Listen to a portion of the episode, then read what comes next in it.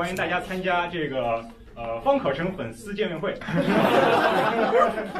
是这个呃 G 第一百五十五期纽约文化沙龙。对，然后我是这个沙龙组织者，我叫赵志成。呃，那么开始前，赵璐先问一下，有多少人是第一次参加沙龙的活动？举下手好吗？啊，那你们一定都是方老师的粉丝，所以今天是 方老师粉丝见面会。OK，我先简单介绍一下文化沙龙吧。呃，纽约文化沙龙是一个注册于纽约州的一个非营利机构，然后它创办于二零一三年，然后我们希望能够在这里建立一个跨学科交流的平台，大家来自不同背景的朋友，呃，包括主讲人，包括听友，能够聚在一起聊一些自己感兴趣但平时可能不太接触到的话题。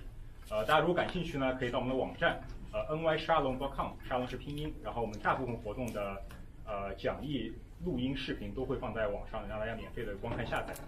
呃，也欢迎大家在呃订阅我们的邮件通知，在我们网站上可以订阅邮件通知，啊，也可以订阅我们的微信，我们可以我们会发送我我部分活动会发送微信活动通知，呃，然后但是还是希望大家推荐订阅我们邮件，因为我们大我们所有活动都会通过邮件。呃，通过都会通过邮件通知，然后因为众所周知的原因，有些活动是只能通过邮件通知，那些活动的话是非常精彩的，所以大家一定要订阅我们邮件通知，然后可以第一时间获得获得我们活动。然后大家包括自己身边有有有有意思的话题，有有意思的朋友，也欢迎向我们推荐。我们是这样一个大家互相推荐的一个呃一种众筹的形式，来把这个活动办得越来越多样啊，越来越丰富。呃，然后呃，另外我们这是一个沙龙活动啊，不是一个讲座，所以大家在过程中。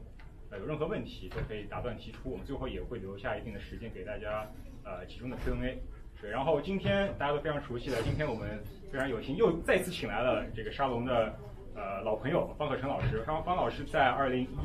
三年还是一四年的时候，对，二零一四年的时候来过我们沙龙，那时候是呃方老师刚开始他的博士的呃博士的呃学习，然后他那时候他的他的第一本书《中国人民的老朋友》刚出版，然后当时在沙龙。呃，给我们讲了一些关于中国人民老朋友的一些故事，对，然后现在这个时间过得很快，方老师已经博士毕业了，然后，然后方老师，对，介绍一下，呃，大家如果不熟悉的话，方老师是呃北京大学的本科和硕士，然后在南方周末呃做记者做过几年，然后现在是刚从呃宾夕法尼亚大学的传播学院博士毕业，然后现在是马上就就要赴香港中文大学的新闻传播学院呃做这个。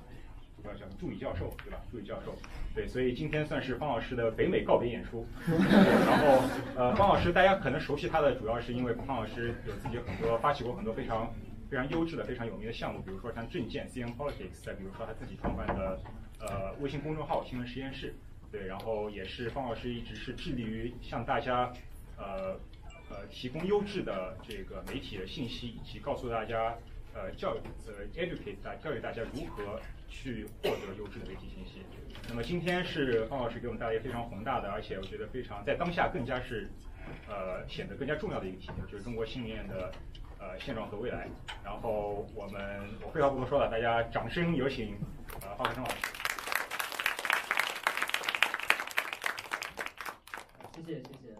谢谢谢这个老赵的介绍，呃也非常感谢这么多人今天来。周花周日时间来听我的这个沙龙，呃，确实，我二零一四年的时候第一次到这边来做分享，那时候是我去宾大这个读博之前，然后现在是我刚刚上个月啊从宾大毕业了，这么看上去这个读个博士也没那么困难，对吧？做两次沙龙，然后就就读完了。那但是其实啊，我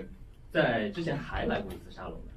我不知道这个老张还记不记得，其实那次我不是这个 the speaker，但是我是 one of speakers。对，那时候是因为在香港出现了这个啊占领中环，后来叫雨伞运动，然后那个时候啊沙龙组织了一次讨论，有好几位嘉宾，那我基本上来打酱油的，就讲了一点东西，但是啊也是参加了那一次，所以然后大家知道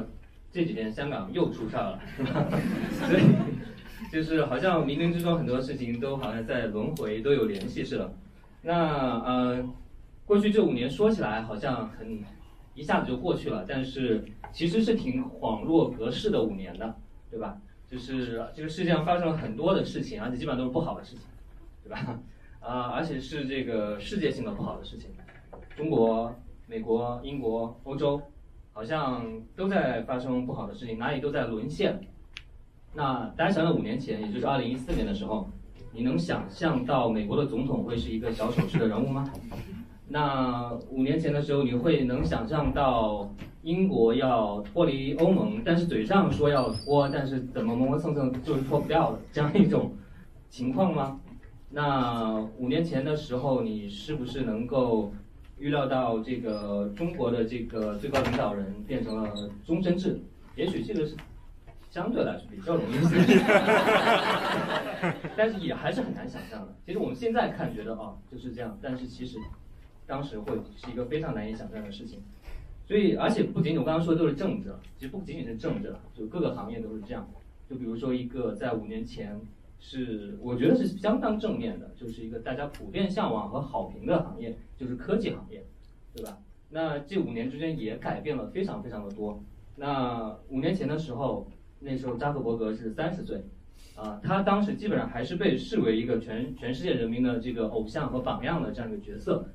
但是现在五年之后，三十五岁的扎克伯格基本上是被视为全民公敌，然后是代表着一种贪婪和不负责任的这样一种形象出现了。所以真的是 恍若隔世的五年，所以也这也是令很多人会感到悲观的五年了，对吧？呃，但是今天的沙龙呢，我讨论的呢又是一个可能是最悲观、最丧的一个行业，全世界都是如此啊，就是这个新闻行业。但是呢，我在讨论这些的这个行业的时候呢，又希望能够给大家带来一点这个乐观的、积极的情绪。啊，我知道这可能很难啊，但是我想试试看。那大家刚才老赵介绍了，我马上要去香港中文大学教书。那找教职的话，你需要去这个学校面试，对吧？所以我今年一月份的时候去了香港中文大学做这个校园面试。呃，我就在那边见到了几个在那边读书的学新闻的同学啊，那边的硕士项目基本上都是从大陆过去的这个学生。呃，我跟几个人见面，然后有个人跟我说了一段他的这个经历。他说，他和他的同学有一次在一个咖啡馆里面啊喝咖啡，他旁边坐了一个白人，然后呢，这个白人就来搭讪，搭讪说这个问他说，呃，你在看什么书？然后他回答说，那我这个是一个 a book about Chinese journalism。然后呢，这个白人就问他说，啊，可是中国有 journalism 吗？呃，中国有新闻业吗？就问了这么一个问题。啊，我当时听，我不知道你大家听了这个这这个问题是什么感受，可能觉得好笑或者怎么样。但是我听了之后的感觉，我是我蛮愤怒的，就是，呃，我说你当时回应了他吗？他说也没有，后来就没聊了。我说你当时应该问他你是哪国人，如果他是如果他说他是美国人的话，那我觉得你应该问他美国有新闻业吗？呃，如果他说有的话，那你应该问他说。如果美国有新闻业，请问川普是怎么当上总统的？如果既然川普在当总统，美国怎么会有新闻业？因为这个里面我为什么这么说呢？因为这背后，这个美国人之所以说中国为或没有新闻业，他之所以提这样一个疑问，是因为我们都能理解逻辑对吧？会觉得是这个威权主义 （authoritarianism） 和这个 journalism 和新闻业是互相融合的。两件事情，在一个非民主的政权下面是不可能有自由的新闻业的，对吧？是这样一个基本的逻辑。那如果我们循着这样的逻辑看呢，我们已经看到非常多的这个美国媒体的报道了，说这个这几年这个美国基本上也是步入了一个办这个呃威权主义的这样一个政体，在这个不再是这个民主国家了，然后这个啊这个川普也好，共和党也好。基本上都是在做一些很威权主义的事情。那如果是循着这样的逻辑的话，那我觉得就是觉得祝美国好运了。如果说威权主义和这个呃新闻业不能啊共存的话，那这个也是有问题了。所以，嗯，所以我我我我当然知道啊，这个背后其实大家在质疑说中国的新闻业还存存在的时候，背后是举了很多是有很多具体的案例的。啊，比如说呢，这几年我们都知道的是这个呃，互联网的这个呃防火墙是越越来越高了，翻墙越来越难了，这个是一个呃，确实是一个事实。然后这个习近平的这样一个对媒体的这样一个管控，确实也是一个啊大家都知道的事情，啊，是在不断升级的事情。然后呢，啊，这篇是我写的，我和这个我的合作者 Maria r o k n i k o v a 写的，就是已经是二零一五年写的了。那时候我们就写了一篇叫这个啊中国的最伟大的报纸的这个衰落，这个报纸就是我曾经工作的，所以半自夸的这个意思在这个标题在里面。但是确实，这个南方周末在二零一三年初经历了这样一个所谓的新年献词事件之后，确实是啊是有一个急剧的这样一个衰落的过程。基本上这个报报纸现在已经不是一个。啊，非常重要的报纸了，在中国的这个媒介生态里面，这些都是我们看到的这些现象。嗯，那我指出这些现象，那大家可能会觉得说，确实这些现象都很让人失望，都确实说明说，我们这样一个年代里面，中国的新闻业全确实可能不存在了。但是呢，那呃，我想啊，今天的这个 title，就今天这个标题叫做《中国新闻业的现状和未来》啊。其实呢，我还是想先 讲一讲之前的事情。在讲现状和未来之前，我觉得我们回顾一下历史，会有助于我们理解当下和未来。那所以我们想回到历史上，当然这个不会是非常久远的历史，不是一两百年前，只是二十年前而已。那中国在两千年前后的时候，有新闻业吗？啊，我觉得有一些认为如今的中国已经没有新闻业的人。可能会其实会认为，他认为会认为在两千年前后，中国是有新闻业的，因为那个时候确实是被称为中国调查报道的这个黄金年代啊。当然，我知道在在座的很多人都非常年轻，那个时候可能是这个年代是没有什么记忆的。但是呢，确实当时有一些非常重要的这个案例，比如说二零零三年的时候，有这样一个《南方都市报》做一个报道，叫《被收容者孙志刚之死》，我不知道有多少人知道这个报道。对，那很多大部分人都知道，那我就不不用赘言了。那这就是一个呃，对这个呃一篇报道改变了一个恶法，让这个收容险送条例被废除。那这个是在啊二零零三年，然后都说报道了这样一个大学生在路上啊，因为没有带这个大学毕业生在路上，因为没有带这个身份证和暂住证，所以被关到收容险送所里面，然后就死在里面了。这样一个事件被报道出来之后，一篇文章改变了一个恶法，所以。这个是之后，从二零零三年之后就再也没有出现过的事情了。但它这个在二零零三年确实出现了，所以是一个非常非常中国新闻史上非常重要的一篇调查报道。那呃，也其实这篇报道本身也是后来可以说是促使我后来去学新闻、走向新闻道路的一篇一个一个非常重要的一篇报道了。因为我是二零零四年上大学的，正好是在那个时代啊，这个人的命运总是被时代的进程所影响。这个是。而且那个时候还有一些其他的报纸啊，那比如《南方周末》也是一个对我影响非常大的。我后来能够有幸去那工作，我也非常的高兴。那那这份报纸最有名的呢，可能有非常多的调查报道非常有名，但是它的这个一篇社论啊，就是一个新年献词，可能是更有名的，就是这个叫“总有一种力量让我们泪流满面”。那这个是他的一九九九年的这样一个新年献词，那这个也是非常非常经典的，打动了非常多的人，特别是这个啊。啊，有一定这个知识啊水平的这些读者里面是非常的受欢迎，一直大家会记住的这样一篇文章。那在这里面文章里面就是有一些非常有名的句子吧，比如说这个让无力者有力，让悲观者前行，这样一些非常这个确实会非常打动人的这样一些一些一些句子。那这是一个，另外还有一个，当然财经杂志也是非常非常重要的一个媒体，对吧？它的创刊也基本上是在啊。两千年左右的时候创刊的，那他的这样一个创始人，这个胡舒立也是非常非常重要的这样一个啊中国的媒体人。啊，财经特别是在暴露一些和这个证券市场相关的这样一个黑幕的时候，做了非常多很好的这样一个啊调查报道，所以大家会把两千年前后称为这个中国新闻业的黄金时代，起码很多人这一点是没有什么争议的，会认为两千年前后中国确实是有存在这个新闻业的。那为什么呢？呃，比如说我们看一些外媒的报道，他们会比如说当他们说到财经杂志的时候，他们有时候会用一个前缀叫做这个独立的媒体财经，对吧？那真的是独立的媒体吗？我们刚我刚才说的所有的南方都市报、南方周末、财经，还有其他很多做出很好这个调查报道的媒，真的是独立媒体吗？基本上是 不存在的，因为这个在中国独立的媒体基本上是不存在的。因为中国有非常严格的这样一个啊管理制度，就是说，所有起码所有所有的传统媒体，报纸、杂志、电视，你都需要是国有的，不能是私营的，更不可能是这个外国人经营的。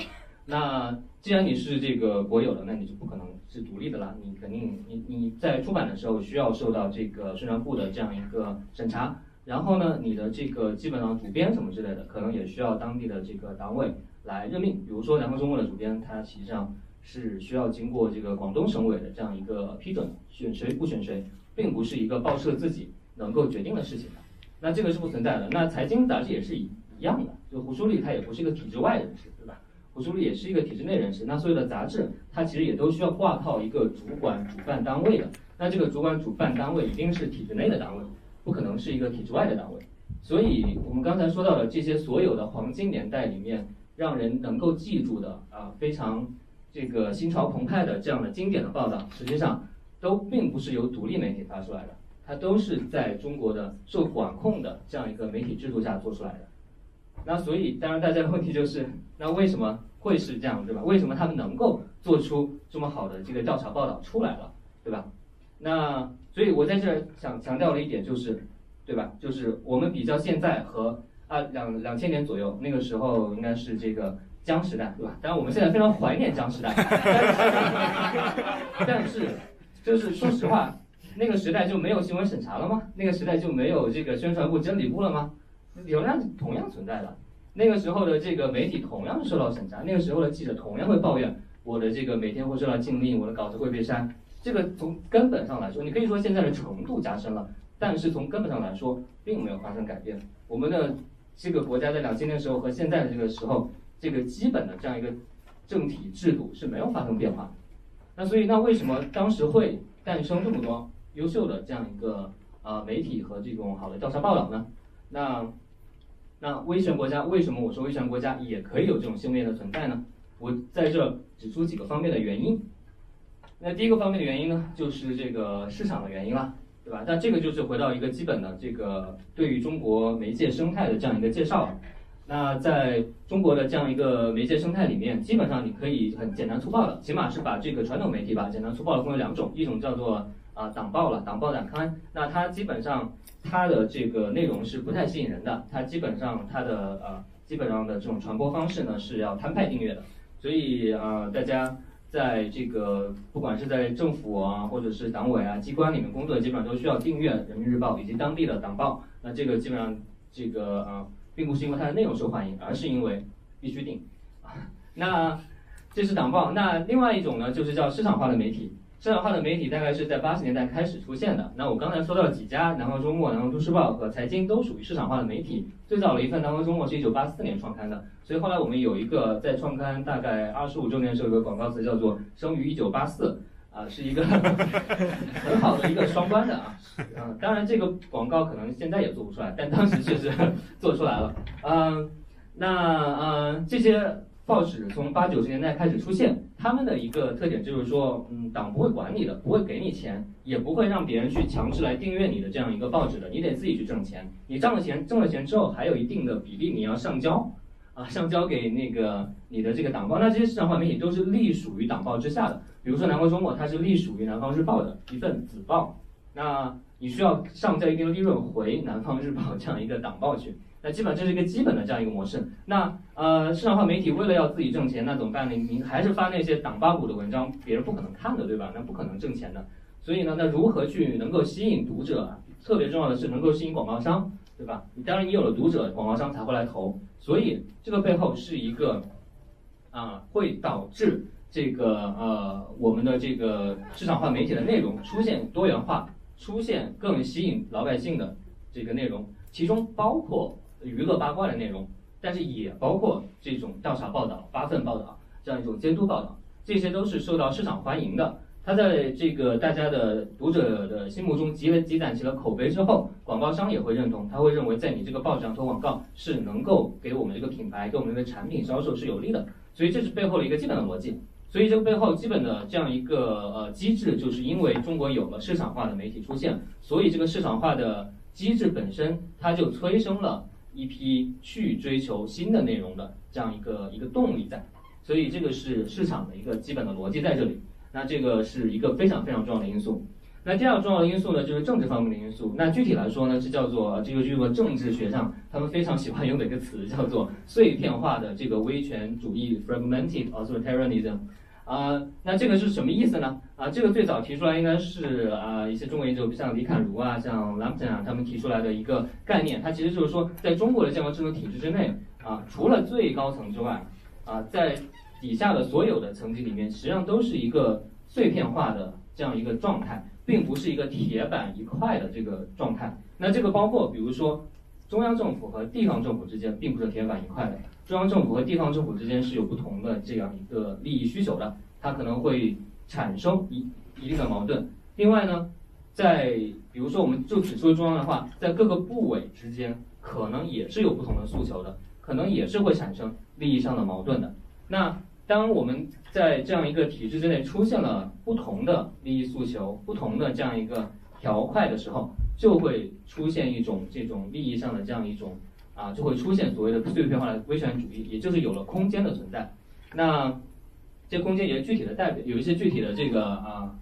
表现。第一个表现呢，就是这个所谓的异地监督了。那异地监督是一个中国特色的词汇，它指的是说，比如说一份广东省的报纸不太可能去。报道去监督广东省内的一些贪污腐败呀，一些黑幕，但是他很有可能去监督湖南省的一个 什么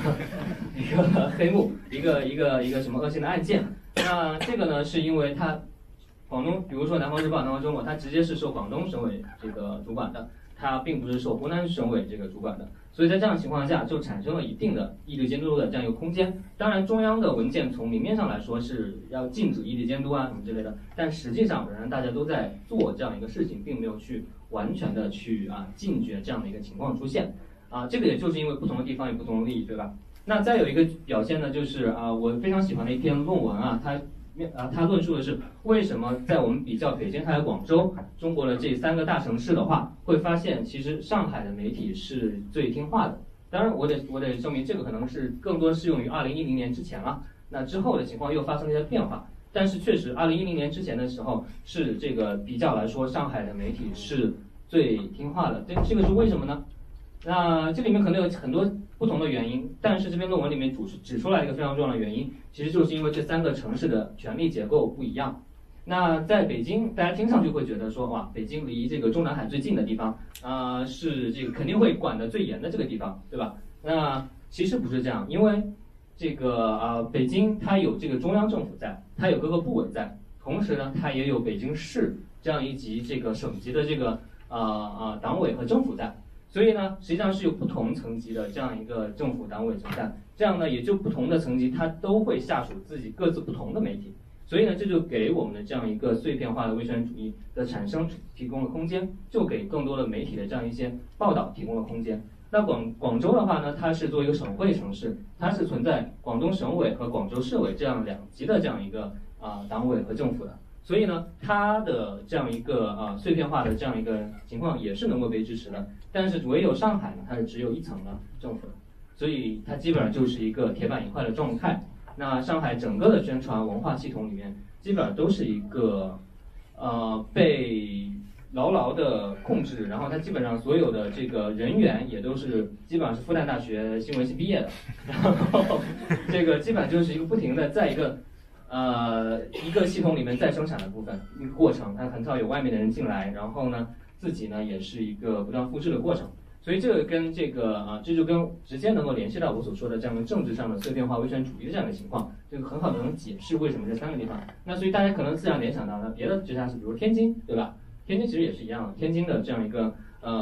呃媒体也是非常的温顺的。大家在之前几年有个天津爆炸案的时候，其实已经已经已经领略到了天津媒体的这样一个情况。那呃，再比如说，那因为有这样的碎片化的危险主义呢，所以就啊产生了一种啊，就是我的这个合作者，他叫 Maria Grapnikova，他的一本很好的书，他在里面写到了这个中国的记者和这个政府之间，他用了一个词叫做有限度的这样一个即兴的互动，也就是说，在中国的记者和政府之间呢，他更多的可能有人会觉得是一个猫鼠游戏吧，一个猫抓老鼠，但是很大程度上。并不是这样子的，很大程度上他们可能也存在一定的合作的空间。比如说，这个记者，特别是对这个基层的事情的监督，实际上是有利于这个中央政府了解地方的情况，有利于中央政府去监督地方政府的官员，对吧？这个就是一个他们合作的一个表现。那也是有利于他去收集民意的。那当然，这个收集民意现在可能更多的可以去利用这个社交媒体上所谓的这个舆情监测去来收集民意。但是在没有社交媒体之前，很多时候收集民意需要靠这种记者媒体去完成的。所以这个也是为什么说这个记者和政府之间不是一个猫鼠游戏，而是有合作的成分。但是他们确实又存在一个有限度的意思，就是说。这个政府会划定一个区域，那这个区域之内你可以去活动，你不能去越过了这样一个红线。那这个区域里面活动的方式呢，也不是一个事先安排好的脚本的形式，而是一个啊，可能有一点像说你出一招我出一招这样一个你进一点我退一点，然后再你进一点我退一点这样一个情况出现。所以呢，大家如果有兴趣可以去看一下他的这本书啊，我觉得这本写的非常好的书是根据他的这个呃博士论文改编的。这个叫做《Media Politics in China》，这本学术的书，但是里面有非常多生动的故事。它里面举的案例呢，主要是这个啊呃汶川地震的案例和一些煤矿这个矿难的案例，所以呃大家可以去找来看一下。所以下面几个例子都是想说明中国的这个政治体系并不是像有些人所想象的那样是铁板一块的这样一个情况，它的碎片化威权主义的这种现象就使得这个啊空间的出现成为可能。当然，我们还需要非常说的一，非常这个值得强调的一点，就是记者、报人这样一批媒体人的在啊，在这样一个过程中发挥的这样一个作用，对吧？你需要有具体的人来干这个事儿，对吧？那本来那记者就行了，为什么加报人呢？因为报人是一个很有中国传统知识分子称呼的这样一个词，对吧？报人，那基本上报人，你当然提到报人的时候，实际上就会联想到了说，你不仅仅是一个记者。影响的形象更多好像是一个呃这个知识分子的形象，所以呢，就像这个呃，研究中国媒这个一个一个传播学者潘中党老师，他所在一篇文章里面写到的那样，他说中国的这个记者有一批记者，实际上都是去深深的植根于这样一种儒家的传统，就是这种知识分子去肩负这样一个社会责任、道德责任的这样一个传统之中去的。所以这是为什么我把这不光是记者，他和它当然一方面是吸取了美国的这样一种新闻专业主义的这样一种元素在里面，是不断的向西方学习的；但另一方面，它又是有很深的这个中国文化的影响的。所以，呃，这样一批人非常的重要。当然了，我想强调的是，这个这样一批人之所以做这些事情，也不完全，也不百分之百是因为他们是肩负了知识分子的这个道德责任，起码还有一点的原因是因为他们能够拿到很好的薪水，啊。因为嗯，在我刚才说两千年前后是中国新闻业的黄金年代，那实际上这样一个黄金年代里面，大家的这个收入也是蛮黄金的。呃，我在我是二零一零年入职南方周末的，可能我入职之后，可能一个月的工资有一万块钱左右，啊，就作为一个刚毕业的人，毕业生来说还还还可以，还挺好的。当然，因为这个新闻职业的问题就是后后续的发展空间没有，你可能五年后、十年后还是这个工资，啊。但是呢，我又听说十年前的时候，这个这个南方系的这个记者拿的也是这么多的工资。但是大家想想，两千年的时候，你月工资可以买几平米的房子了，对吧？然后二零一零年的时候，你可能就对吧，几几个月的工资才能买一平米的房子。所以这是一个在当时来说，呃，那一批媒体人，他们确实赚到了钱，他们确实是能够获得很体面的薪水，这个也是。所以当时一批人，当时有有人总结说，他们很多人的一个特点就是，呃，小镇青年嘛。那小镇青年呢，他们这个可能是会写文章，然后也受到一些这个中国传统文化的影响，然后希望来做这样的事情。但同时对他们来说，也是一个阶层上升的一个非常重要的一个通道。所以呃呃，这像就是这样一批人的出现，它背后也是有这个各种各样的因素的。当然，我们说到了这个呃生产内容的人去。消费内容的人也是一样的，我们能看到这个在当时民众对这些啊媒体的这个支持是啊非常的啊强烈的，非常的。那比如说这个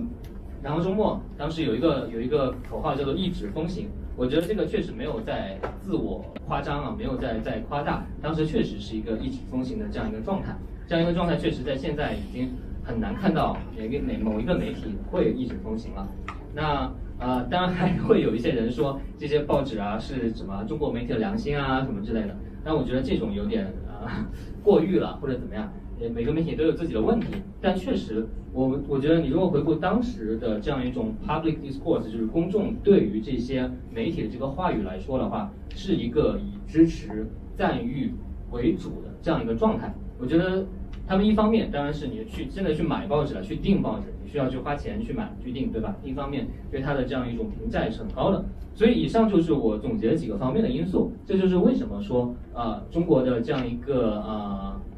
调查报道这样一个新闻业的黄金年代会出现在啊两千年前后，它背后有这样几个支持因素。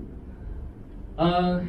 当然，我们看到这几年为什么大家会觉得中国的新闻业发生了很大的衰落，发生了很大的变化，那是因为支持的因素发生了变化。那我们还是一个一个来说，在市场方面，一个变化就是这个商业模式的崩溃，对吧？这个商业模式的崩溃是一个全球性的现象，不是，并不是一个中国特色，全球的这个新闻的这样一个商业模式都崩溃了。那这个商业模式实际上简单来说，其实就是一个呃二次售卖的模式了，就是这个一方面媒体把内容是卖给这个读者，另一方面又把读者的注意力卖给广告商，基本上就是这样一个模式。所以基本上广告是媒体的重头的收入，但是现在这个媒体基本上拿不到广告了。啊，这个广告商去哪了呢？广告商还是要做广告了，对吧？那他的这个钱呢，都知道都是会给了这个 Google 和 Facebook 两家。啊，基本上全球来看，三分之二的广告额都被他们两家给拿去了。那也就是导致会之前支持这样一个市场化媒体运作的这样一个钱的来源没有了。那这个当然是一个会导致全球新闻业都面临一个衰落危机的这样一个非常非常重要的一个核心的原因。从政策上来说，啊、我们看到这个习近平上台之后，发生了很多的变化，有一些啊、有一些呃报纸或者说有一些官员就提出了这样的说法，叫“定于一尊”的这样一个说法。那是不是说我们的这个碎片化的威权主义已经不存在了呢？我觉得打个问号了，因为我个人会觉得这个实际上本质上来说，碎片化威权主义还是存在的。但是我们也必须承认，习近平的这个集权确实会比之前的几任要明显很多。那他确实在一定程度上让这个碎片变少了，啊、这个是一个。那那关于这些记者报人，那之前这个中山大学的张志安老师有一个呃研究团队，他们是做调查记者报调查记者的这个研究，然后他们发现，二零一七年他们的调查里面，中国只有一百七十五个这个调查记者，那这个是比他们五年前做调查的时候，呃，减少了一半还多。所以我们确实看到，我二零一三年七月份的时候从南方中国离职，然后到美国来，那那基本上我现在的这些啊、同事啊，基本上都没有很少很少有人还真的留在媒体行业里面了，且不说留在南方周末了，很少很少有人真的还留在媒体行业里面。那大家去干嘛了呢？呃，当然一个非常主要的流向就是去做公关了。那这是一个，也是一个全球性的一个现象，也是一个挺让人有点有点悲哀的现象吧。当然，这个我们要承认公关行业的价值，但是 但是呢，这个呃呃，我觉得很多人去公关行业里面是一个不得已的选择。因为他们做了几年、十几年的记者之后，也没有太多别的职业选择，他们更多的是去到公关。那比如说，最多吸取、吸收最多这种前媒体人，特别是前南方型媒体人，就是阿里巴巴。那去了阿里巴巴之后，并不是去写代码或者做别的，是做公关。那这个，所以基本上我们现在可以在杭州成为一个这个南方周末前同事的这样一个支部了。在这边，那他们去了之后，因为为什么？因为他们在媒体工作很多年，他们有非常多媒体的朋友，无非是把他们所掌握的媒体界的资源变变成了这个这些大公司的公关手上所能掌掌握的这个资源，所以他们之前是一个去啊、尽量的去挖掘真相、报道真相的一个角色，现在很多人就变成了一个尽量的去灭稿的这样一个去喂稿、去灭稿的这样一个一个一个角色了。所以有一些人，我觉得可能也做的不开心。我确实也看到有些人去做了去做了公关之后，然后拿很高的薪水，但是做的不开心，然后又走了。但是我说远了，那就是确实这个行业已经确实越来越难支撑这个啊、这些啊、这些优秀的人才进入和留在新闻行业里面。确实，我刚才说到了这个啊收收入也没有变多，对吧？现在甚至还可能有变少，所以呃这些小镇青年可能也不会再选择去媒体行业里面了，因为他们的家庭需要他们去做收入更高的行业。所以这是一个非常重要的一个现象，其实它和商业模式的崩溃是紧紧联系在一起的。啊，民众的支持方面的话，我觉得这几年一个非常明显的情况就是这种对媒体和记者的污名化。那同样，这也是一个世界性的现象，对吧？尤其是中美两国的现象。那呃，这个但但是在美国，更多的是，比如说是总统对媒体的污名化，以及这个 另类右翼对媒体的这个污名化。那在中国呢，可能有一些这样的民族主义者，或者我们说这种五毛党或者自干五这个群体，会对这个媒体有污名化。那这种污名化当然不是一个新的现象。那我在南方中国的时候，就有各种对南方系的污名化，什么。汉奸呐，吸奴啊，然后什么之类，当然就有很多人这么说。那当然，我通过我刚才前面讲的，大家知道这个是个《南方中国》是个体制内的报纸，然后说我们是汉奸吸奴，那岂不是说广东省委是有问题的？这个是一个很很无稽之谈了。但是这几年呢，我们会看到是说很多呃媒体，很多这个社交媒体上的这个评论会说这个媒体都是在造谣啊，然后都是这个。呃，为了这个吸引眼球，吃人血馒头啊，什么之类的。这里面一个特点就是他们会把很多好的、不好的媒体混在一起说，把很多案例可能是一个不好的媒体做的，但是他们混为一谈，把它去给所有的媒体进行污名化。而且现在生产内容呢，也不只不只有这些传统的机构媒体了，很多自媒体都在生产内容。那这些媒，他们生产内容往往也被大家称作媒体的内容。所以现在是一个嗯，对。全世界来说，都是对媒体的信任度、好感度、支持度非常低的这样一个状态。所以，当然这种我想是会逐渐的这个触底反弹的吧，因为大家会渐渐的意识到，大家还是需要好的、负责任的媒体来传播真相，而不是呃仅仅是选择自己所感觉好的媒体、自己所认同的媒体。所以，呃，这个是几个支持因素的变化，所以就会导致我们这样一个。新闻的这样一个说呢？因为黄金时代再不在了，然后可能会出现一个衰落，甚至有人会觉得已经没有了这样的情况。当然，我这肯定要说但是对吧？因为我一开始就是说了要给大家一个稍微这个乐观积极一点的，所以那但是呢，我自己观察，其实我自己在来美国之后前两年之内，我也是蛮悲观的。呃，特别是一四年的时候，呃，一四年左右的时候，当时有之前认识的一些朋友什么之类，很多都被关起来了。就那段时间，那段时间有一波对这个 NGO 的那个呃打压，所以那个时候我也是蛮蛮蛮蛮蛮丧气的。但是呢，这几年呢，我反而觉得说我能够观察到更多的新的东西出现了。比如说大家都知道的啊，比如说去年这个去年影响力最大的一篇调查报道，应该是这一篇叫做《疫苗之王》的。我相信大家应该都看过。这个呢是一个叫做售楼处的这个账号发的，它的作者叫做寿岩。那这个售楼处呢，大家从名字就能看出来，它是一个呃做房地产的这样一个 行业媒体、行业自媒体。但是这样一篇写揭露这个长春长盛集团的这样一个疫苗丑闻的这个文章，是引发了全球不是全，也可以说是全球，但起码是这个举国上下的关注，成为了去年影响力最大的一篇调查报道。那这个寿爷是谁呢？寿爷实际上是我的前同事啊，他是南方周末原来做经济报道的一个记者。然后呢，他对吧？因为这个报纸衰落了，挣不到钱了，就自己去做房地产的这个自媒体了。但是呢，人家在做房产自媒体的时候，哎，就写了几篇这个东西出来。然后呢，确实后来长乐长盛的，包括他的这个呃负责人被抓了呀，啊等等等等一系列的后续的，都是说明这样一个调查报道不仅是有民众间的影响，而且是有实际的这个结果的后果的。所以这个是一个啊非常典型的去年这样一个案例，它不是。由任何一个报纸做的这个，虽然他是南方中国的前记者，但是他是由一个地产媒体做的。然后第二影有影响力呢，就是去年圣诞节的时候，丁香医生这样一个账号发的对这个权健的这样一个权健帝国的这样一个报道，就是一个呃做保健品生意的，呃凭天凭借天价保健啊保健鞋垫和负离子卫生巾起家的这个公司啊，那。啊，丁香医生，大大家大家可能知道，他是一个做丁香园，本来是一个在医生群体里面，在这个医药卫生群体里面的一个行业媒体。后来丁香医生呢，是一个面向大众普及这个医学常识的这样一个媒体。那他这样一个呃，这样一个同样不是一个传统意义上的这样一个机构媒体，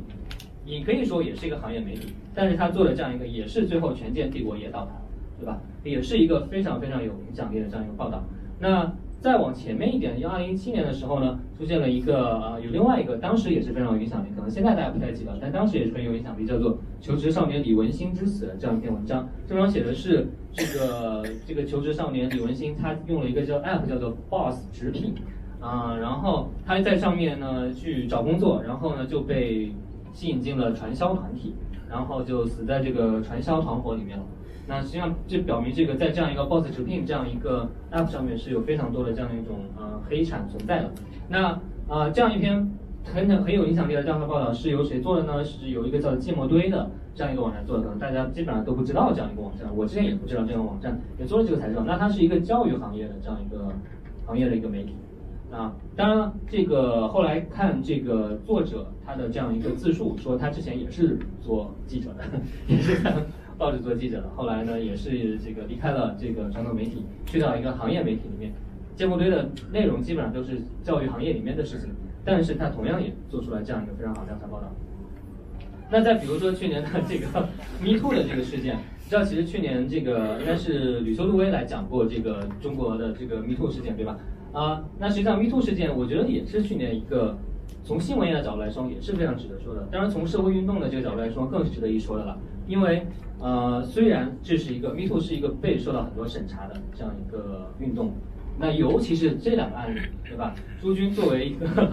朱军可以说是中央电视台的脸面，甚至可以说中国的脸面的这样一个人，他也许这个行政上的这个职位没有那么高，但是他实际上在政治上的重要性是特别高的。那在世学城，他是一个中央佛教协会的会长，那从待遇上来说，相当于副部级的待遇。那在这样一个呃佛教协会会长这样一个重要的位置上来说，他的这样一个。政治的这样一个重要性也是不言而喻的。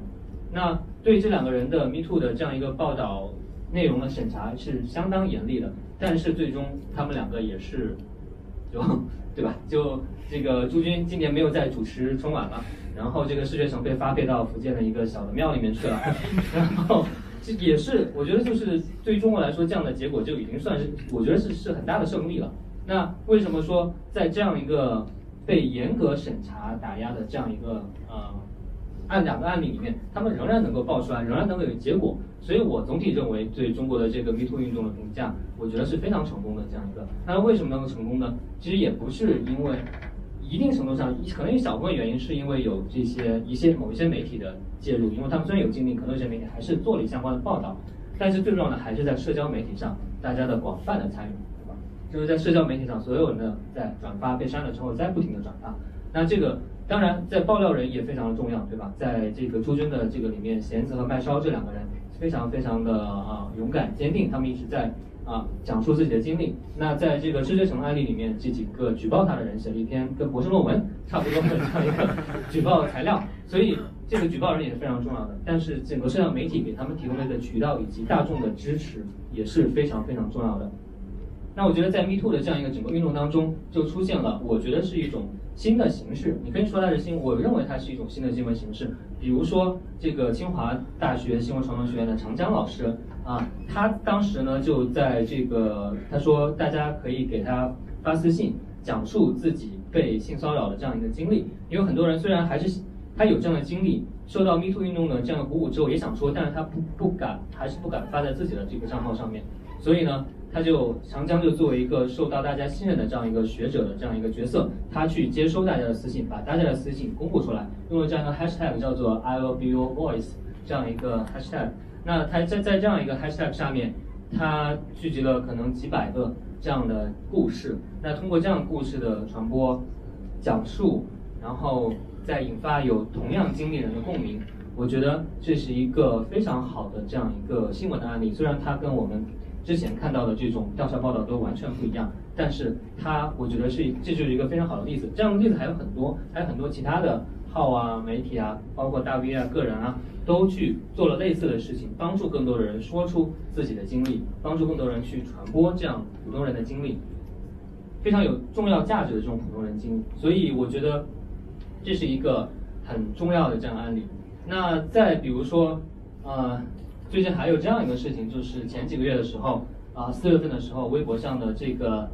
less 就是 L E S 这样一个呃超级话题被封了，就是微微博上这样的话题上面讨论很多这个同性恋相关的这样一个话题的这样一个超级话题被封了，那这个就引发了非常大的反响。那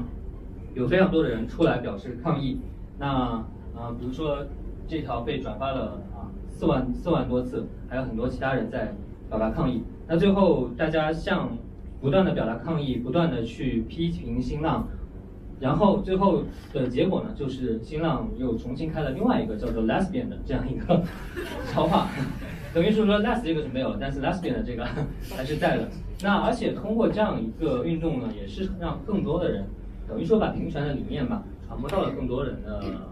手机上面。所以呢，我觉得这个也是一个很重要的一个案例。那它说明是说，在这样一个环境之下啊，这个大家共同出来发声。是多么的重要的一件事情，因为其实新浪把 less 这个话题封了之后，如果大家没有这么大规模的去去分享、去反抗的话，封了也就封了，也就没什么。但是正因为大家站出来反抗了，所以才会使得啊，会有一个啊不一样的这样一个结果在这边。嗯，当然这个就 这边是我是我写的，呃，这个是我在一月份的时候在发的一篇这个啊公号文章。搜索引擎百度已死。那这篇文章呢，也是引发了很大的这个反响啊。那当然，写这篇文这篇文章本身，它完全也不是一篇新闻，它更多的是我观察到的一个现象，然后就写出来，也花很短的就写出来了。但是呢，那啊这篇文章所引发的反响也是非常的大。后来这个也有各种的媒体跟进来报道这样一个事情。那那我写这个，也就是作为一个，不是作为一个前记者身份写的，也不是作为一个呃博士生的身份写的，我就是作为一个新闻实验室这个公号的。这样一个运营者的这个身份来写的，那所以后来很多人说你这篇是爆款是如何打造的，有何秘诀？我那我我说就就没有任何，我当时会觉得这篇文章应该还会挺受欢迎，但是后面这个整个传播量是我没有想到，在我光光在在我的这样一个呃微博呃微信公号上面就被阅读了三百多万次吧，然后还有非常多其他地方的这个转载。那我觉得其实它成为爆款只有一个原因呢，就是大家都有类似的使用经历，对吧？需要有一个人把它说出来。当一个人把它说出来之后，有类似的、相同的经经历体验的人，那自然就会去转发支持。那社交媒体，我们他说它有很多的不好的地方，但社交媒体还是一个非常好的地方，它就是真的能够把大家相似的体验、相似的经历给连接起来。我觉得这个就是也是另外一个例子。嗯，我刚才上面说的一些例子，大家可能啊，你就说的都太远了。我们的那个 呃，我们这个呃核心的这个新闻业，我们这个机构媒体，它到底做的怎么样呢？那下面先举几个例子，比如说《好奇心日报》啊，我之前在这个新闻实验室公号上面写过一篇，叫《为什么好奇心日报可能是中国最好的媒体》啊，确实是做的非常非常好的一家媒体，但是它而且它有时候这个做的东西确实很 让人惊讶。比如说，这个是大概是二零一七年的时候年底的时候，他做了一个网友参与的这个活动，叫做“今年哪些魔幻现实又刷新了你的认知”啊。然后在这个获得非常非常多赞的一个叫做“几万人一夜间流离失所”的情节，不止出现在自然灾难片里面。那这个实际上说的就是当时北京驱逐低端人口这样一个事件。那这个事件实际上也是被严格的审查打压的，但是它以这样一个形式出现在这里了。那还有很多其他地方，比如说幼儿园成了恶魔盘踞之地，说就这个红黄蓝的这样一个事情，然后啊这个网站和论坛说封禁就封禁了，不顾及人们的付出需求和情感，不管是什么样的公司，政策不允许就不能存在，不管是什么样的真理和事实，政策不允许说就不能说，就这个是真的存在中国的这个媒体上面的这样一些内容。当然这个页面后来是被下线了。但是它，我觉得，就据我观察，它起码存在的时间起码有几天吧。那，那我觉得它的这个这个啊，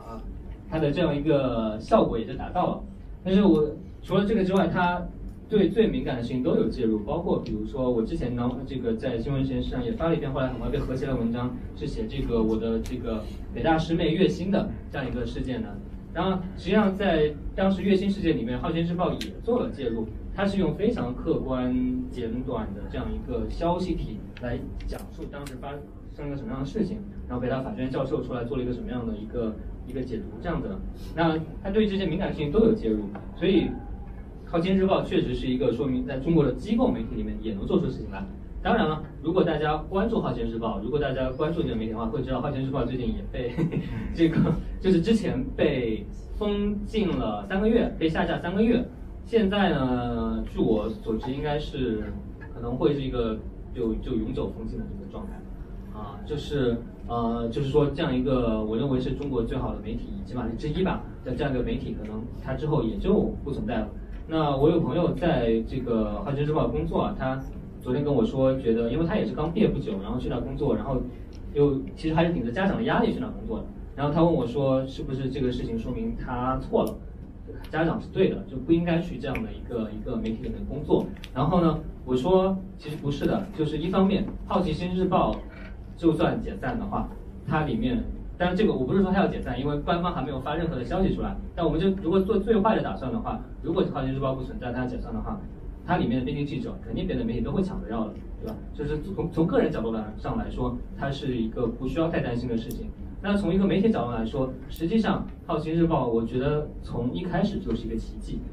当然，这个话我是没有之前在写的文章里都没有说，因为不想给他们惹上麻烦。因为我为什么说《好奇日报》一开始就是个奇迹呢？因为我刚才说到了，中国是没有这个私营媒体，对吧？中国所有媒体都是严格管制之下。那对网络媒体的管制就在于是说，网络媒体你需要获得牌照，你才能去报道原创的新闻的，你需要获得资质。那这个资质，像我们知道一些其他的网络媒体，比如说澎湃、界面，他们是有这个资质的，他们可以有记者去报道原创新闻的。但好奇日报是没有这个资质的，但是它已存在了好几年，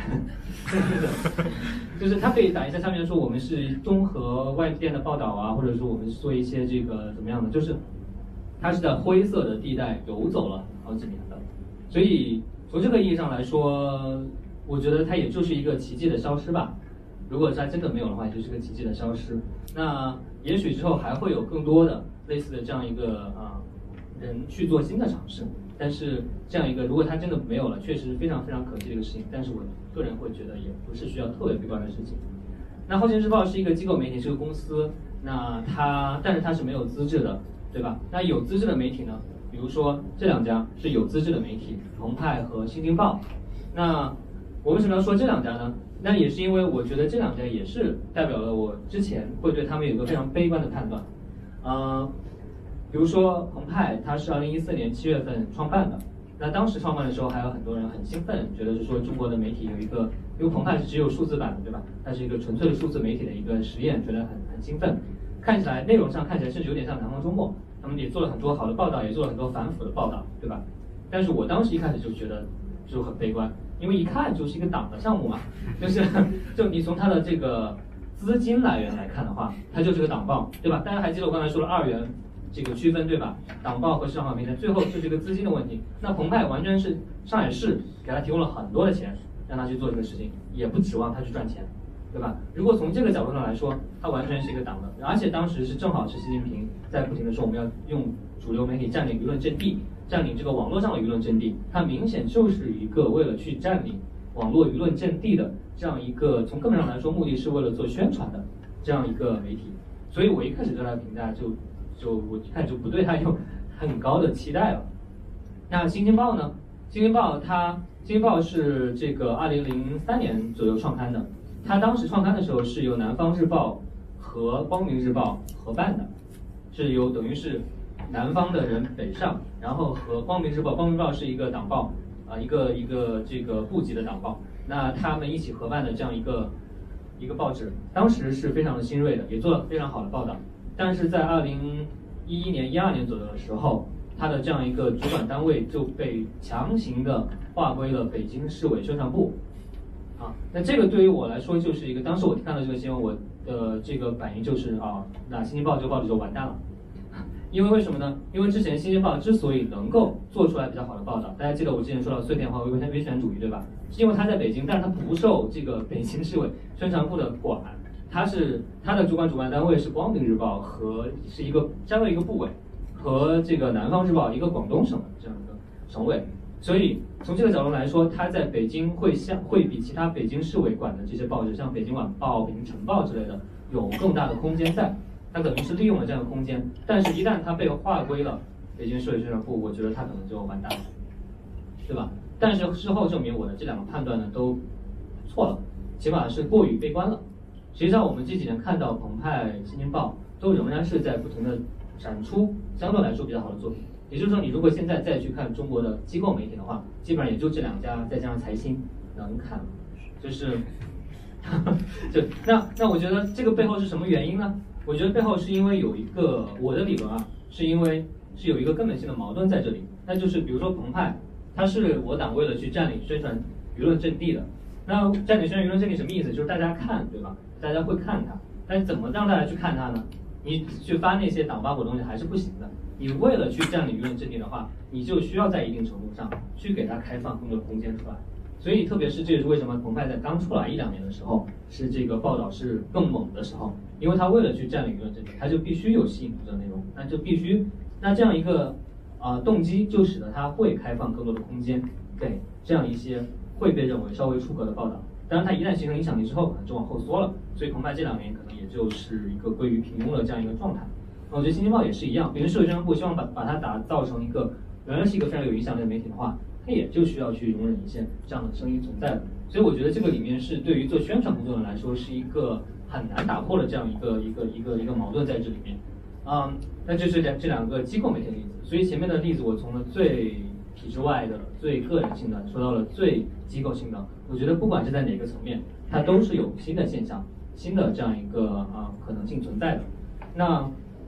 啊，这是最昨天看到的一个例子啊，就是最近有一个在微博上一个讨论的话题，就是说。这个某个警校发布了招生的这个简简章，里面说女生的比例不能超过百分之十五。然后一些微博的账号在上面说这个是涉嫌歧视。然后这个一些警方的官方账号以及共青团的官方账号就出来这个批评这些要求这个平权的人，说他们是甚至有的说是极端主义女权什么之类的啊。那当大家觉得这可能就是一个体制内的声音的时候的时候呢，我在就看了《中国妇女报》发了这样一篇这个微信的文章，说抱歉，这个事情我们还是需要质疑。等于是他又把这个呃共青团和这个警方给怼回去了。那《中国妇女报》它就是一个十足的党报了，它是这个妇联管的，妇联它名义上是个社会组织，实际上就是党的组织，对吧？那所以说，所以这个还是让让我蛮惊讶的，就是说呃作为一个。完全的党报，它其实还是能够发出不同的声音。我觉得这就是一个碎片化威权主义的例子，对吧？但是不同的属于不同的系统里面的这样一个媒体，它会有不同的声音出现。后来有人提醒我，这篇文章实际上不是中国福利报写的，它只是转载。那它转载的是谁呢？实际上是 CGTN。对，这个可能又让大家觉得哈，想不到刷新三观了。没想到 CGTN 也会写这样的文章啊。对，所以我就觉得，嗯，在就算是我们看到党报、党媒、C T N 这样的这个完全的党媒，啊，这个大家还记得那几行大字，什么央视信党，这个绝对忠诚，请您检阅，对吧？但是，它还是会在一些议题上会跟体制内的其他的这个机构发生发出不一样的声音，发出不一样的意见，去发出一些在我们看来会更进步主义的这样一些一些一些声音在里面。所以我觉得这些都是很有意思的这个现象。可以让我们看到，实际上中国的这样一个媒体生态还是非常的复杂的。那在这个里面，仍然是有非常多的这种可能性存在的。所以总结一下来说，我觉得新的元素就是说，有新的、更多元的参与者。这个我就不用多说，我刚才已经看到了非常多元的参与者，不管是最最党报的，还是市场化媒体，还是这个没有获得资质的这个机构媒体，还是一个创业型的这样一种房地产媒体，还是我个人做的一个媒体，还是微博一个大 V，都这都是非常非常多样的参与者。然后是新的渠道，对吧？这个渠道不仅是这种啊传统的媒体渠道，更多最主要的是社交媒体这个渠道，各种各样不停不同的 app 都可能成为这个传播的渠道。新的形式和题材，对吧？刚才说的这些很多其实不是传统意义上的这些调查报道啊，不是这种新年献词这样子的，但是他们啊用新的形式传达的内容内核，我觉得还是一样的。同时有新的议题。对吧？我觉得之前的我们说的这些调查报道，更多的还是局限在一些在政治经济领域里面所谓的这些硬核的议题。但是我们在看到这种新的参与者里面，会有更多的这种啊啊生活化的议题。当然，这个生活化议题就是生活化的都是政治化的，对吧？所以实际上这些议题本身也都是背后有着非常重要的这样一个啊政治意味在。所以这是我总结的几个这种啊新的元素在这边。那。所以当然可能有人会提出异异议了，会觉得我刚才举的一些例子里面可能不算新闻媒体，不算新闻业。那我觉得怎么理解呢？就是新闻业的功能有哪些，对吧？我觉得我去查阅了一些这种传播学的教科书啊，然后一些经典的论述啊，无非对于新闻媒体的功能，无非就这么一些说法。我举了几个最典型的，比如说 to inform 就是让大家知道，让大家了解世界上的事情；to educate 去教育；to entertain 娱乐大家，对吧？这个是一个很经典的一个说法。然后 to inform to scrutinize 去去拿放大镜看很多的这种这种政治经济中间的一些细节。然后 debate 对吧？去让在大众中间产生讨论；represent 去代表民众的声音意见。对吧？这些都是对新闻媒体功能的一个很好的论述。然后呢，我看到一个，据说托马斯潘恩就是写常识的那个人，他曾经说过，说这个新闻业呢是帮助我们这个通过其他人的眼睛去看世界，通过其他人的耳朵去听世界，然后呢去通过其他人的去了解其他人的想法，通过其他人的思维方式去来思考这个世界。那这些都是我们此前没有看过、听过、想过的这个角度。我觉得这个挺好的，不管是不是潘恩说的，那 我觉得是一个很好的一个总结。实际上就是一种连接大家，然后传播不同的体验，在一定程度上甚至能够去培养共情的这样一种非常好的作用。那我觉得，如果按照这些作用来说的话，我刚才说到的这些例子，我个人认为都是属于新闻媒体的。我个人认为他们的意义并不亚于孙这个。这个以孙志刚之死代表的这些调查报道，也并不亚于这些这个作为一种力量为让我们泪流满面为代表的这样一种啊社论。那从这个角度来说，大家其实还可以找出更多例子，对吧？比如说《奇葩说》，算不算是一个在某种程度上达到了这个新闻媒体的这样一个啊功能的这样一个例子呢？我觉得《奇葩说》也可以算是一个很好的新闻媒体，因为它促进了大家之间对一些热点话题、大家关心的话题的。讨论不同意见的表达，在一定程度上还训练大家的表达能力。我觉得这个是一个呃，当然它也当然更娱乐功能就不用说了，对吧？那我所以我觉得这个很好例子。所以如果从这个角度来说呢，我觉得纽约文化沙龙 也是一个很好的例子。所以这个这个赵志成在这个方面也做了一个非常好的这个榜样和贡献。所以嗯。所以我觉得，嗯，我们还是回到这个几个知识因素的这样一个情况来看。那我们刚刚说到几个知识因素发生了不好的变化，那我们要修复，我们希望我们的新闻业能够复兴、能够重生的话，我们就是向这几个因素上面能不能去做一些探索。比如在商业上面，我们能能不能去探索新的商业模式和非商业模式？那我这里分开来，就是因为商业模式，因为有的人可能在探索商业新的想想呃这种模式，怎么样去养活媒体。通过电商啊，或者是通过知识付费啊，或者通过其他方式也好，都在探索，但是没有人探索出一个呃很就是一个最终的解法吧。现在有不少人在做这个，就是大的媒体在做这种网络付费订阅了，但是这个我们就知道，大家其实最近的调查结果也显示，就就算可能人群里面只有不到百分之十五的人会掏钱订阅媒体，就算你订阅的话，也只会订阅一家媒体，所以呢，这种模式只能支持。几个国家里面最大的那些媒体，比如在这边支持《纽约时报》《华盛顿邮报》，但是无法支持更多的小媒体，所以还是需要更多的探索。那非商业模式意思就是说，有人就是说新闻可能就不应该是商业化的，那就是说之前商业模式之所以存在，只是一个机缘巧合，只是一个 只是一个意外而已。那现在被打破是一个回到了正常情况下，那就是新闻本来就不是一个商业，新闻所产生的价值，用经济学上的话讲，就叫产生了很多的正面的外正向的外部性。那这个外部性是没法变成钱来直接回馈给新闻媒体的。你新闻媒体让大家知道的更多，让整个民主制度运转的更好，让大家的环保意识提高，都是给社会带来了很多好的贡献。但这贡献是没法直接变成他的收入的。所以呢，就有很多人提出，就是说，那怎么去让这些东西，去让这些媒体获得能够能够获得收入呢？那要么是通过公共经费的投入，要么通过基金会的投入。所以呢，也有人在做这方面的探索。那无非其实就是想解决钱的问题，对吧？那碎片化的危险主义呢？我个人是觉得空间是仍然存在的，虽然可能比之前要少，但是我从我刚才举举的例子来说，我觉得中国的这样一个基本的体制没有发生根本性的变化，所以它还是在的。那记者报人呢？我觉得就是说更多此前不被认为是记者的参与者都参与其中了，而且这种不光是写文章的人，就像我刚才说到的，所有在 MeToo。这个事件中间去传播这些事情的人，其实都是参与者，所以在座的每一位实际上都是这个非常重要的参与者。那我觉得这个也是一个给大家也提出了更多的要求和期待吧。其实际上就是说，我们不仅是一个啊读者，实际上在很大程度上说，我们现在每一个人手中都有一定的能力、权利去能够去塑造我们这样一个传播环境。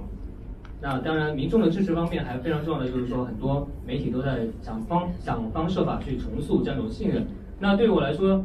大家对重塑信任有很多的这种讨论。对于我来说，我觉得比较认同一个就是可能是加强这种透明度是一个方式吧。所以在我的新闻实验室公号上，我有时候会请一些记者来讲述自己是怎么工作的。实际上，我之前在南方中国做媒体做记者的时候，就很喜欢来写一些自己是怎么来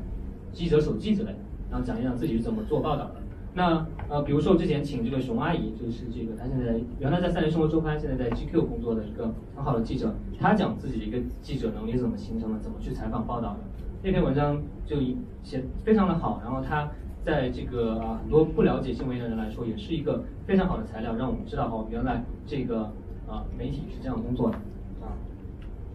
好，很快就结束了。那呃，这个呃，当然，我前面说到了很多乐观的东西，我们也必须承认是有局限性在的，对吧？我们这种新的形式，它的局限性在哪里呢？啊，第一个就是持续性的原创的这种调查报道，它实际上是一个高投入、高风险的。那比如说售楼处，可能一年也就只能写写一篇这个疫苗之王这样的文章，我们很难去期待某一家具体的媒体公号去不断的输出。这种需要高投入、高风险的调查报道，这个是一个局限性。但另一方面来说，当参与者变多的时候，那我们出现千千万万的这个售楼处，那也就解决了这个问题，对吧？所以，但是这个确实是一个局限。第二局限就是说，其实我们刚才看到例子里面，确实是很少有直接涉及政府权力的报道。确实，在这个年代，对政府权力的直接的监督是变得越来越困难了。那你可能在一些其他的经济、文化、社会领域里面的突破。是仍然存在的，但是这个方面确实还是比较少的。这里面有个原因，就是说，对于所有体制外的这些媒体来说，他们一方面抗压性是比较弱的，就是说，其实说白了，南方周末发表几天出格的报道，它不会马上死掉的，因为它是体制内的，体制内某种方式是会被保护的。所以之前我在南方周末工作的时候，别人可能之前会觉得是说，你是不是会受到威胁，会不会天天被请去喝茶呀，或者什么样之类的？实际上不是的。当你在南方中国工作的时候，我的那张这个工牌上面写的身份写的是叫做干部。当你在南方中国工作的时候，他会说你是体制内的一部分，因为南方中国是个体制内的一部分的这个媒体，虽然它是一个比较特别的一个媒体，对吧？那但是对于所有这些我刚才说的其他的体制外的这些人来说，他们这种抗压性就会更弱，就没有这个体制来罩着你保护你。这是一个非常重要的一个区别。另外一方面呢，体制内的媒体，一方你对这个就是媒体报道非常讲的是叫做 access，对吧？就是你需要去能够采访到人、接触到人、接触到材料，你才能做出来东西出来。那当然现在 access 就很多种方式，但是 access 政府的方式呢，很多还是只能由这些体制内的媒体、体制内的媒体来做。更多这种渠道是没有像我刚刚说到这些体制外的这些个人和群体和媒体开放的。所以这个是一个，这也是为什么导致直接涉及监督政府权力报道人很少的原因。另外一个就是下一代的记者谁来训练的这个问题。我刚才举了几个例子，寿爷的这个疫苗之王，丁香医生的权健帝国，啊，芥末堆的求职少年李文新之死，或者说还包括新闻实验室的这个搜索引擎百度已死，这几篇文章的作者都是前记者，都是曾经在非常好的市场化媒体工作，积累了非常多经验的。记者，也就是说，虽然这些报纸现在不行了，但是他曾经作为一个黄埔军校，那就培养出来了现在在这个我们的这个新闻舆论场里面发挥重要角色的这些个人和媒体。那，但是但是下一代怎么办呢？对吧？那我们没有这种很好的像南方中国一个成建制的这样一些媒体存在的话，对下一代记者的培训势必就会变得更加的碎片，更加的分散。他们就没有一个很好的氛围，因为你当你去南方中国之后，实际上整个，比如说我刚入职的时候，实际上整个报社的这些资深的编辑记者都会成为去带你、帮你的这样一个角色。但是你现在去靠一些非常小规模的或者单打独斗式的，你是没有办法来训练下一代的记者的。所以这是一个很重要的问题。所以这一定程度上来说，也是我为什么选择去香港工作的一个原因，因为。呃，我觉得比起在欧美工作的话，去香港工作，我刚才说了很多，百分之九十九的这个硕士项目的学生都是来自大陆的。实际上，我觉得在那边也能够在很大程度上，对我来说，教下一代的中国学生，对我来说是更有成就感的一件事情。也在一定程度上，希望能够去啊填补这些下一代的记者谁来训练的这样一个问题，所以。所以，对，之后也希望大家这个这个多多支持。然后啊，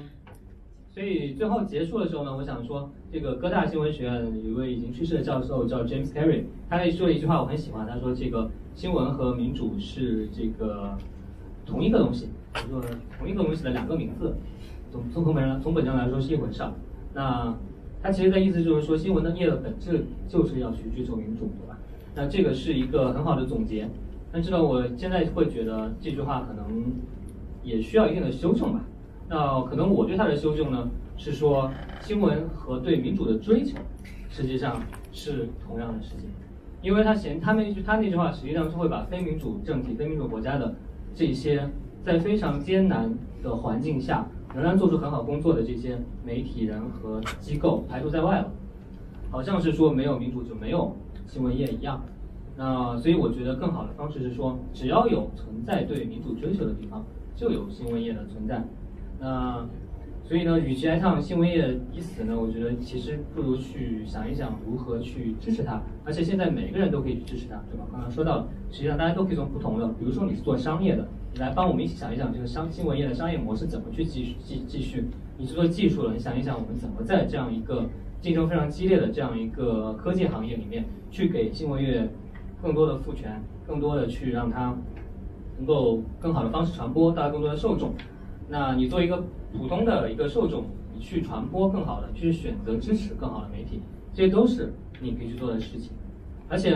呃，最后呢，我想就是就是引用这个一句歌词吧，就是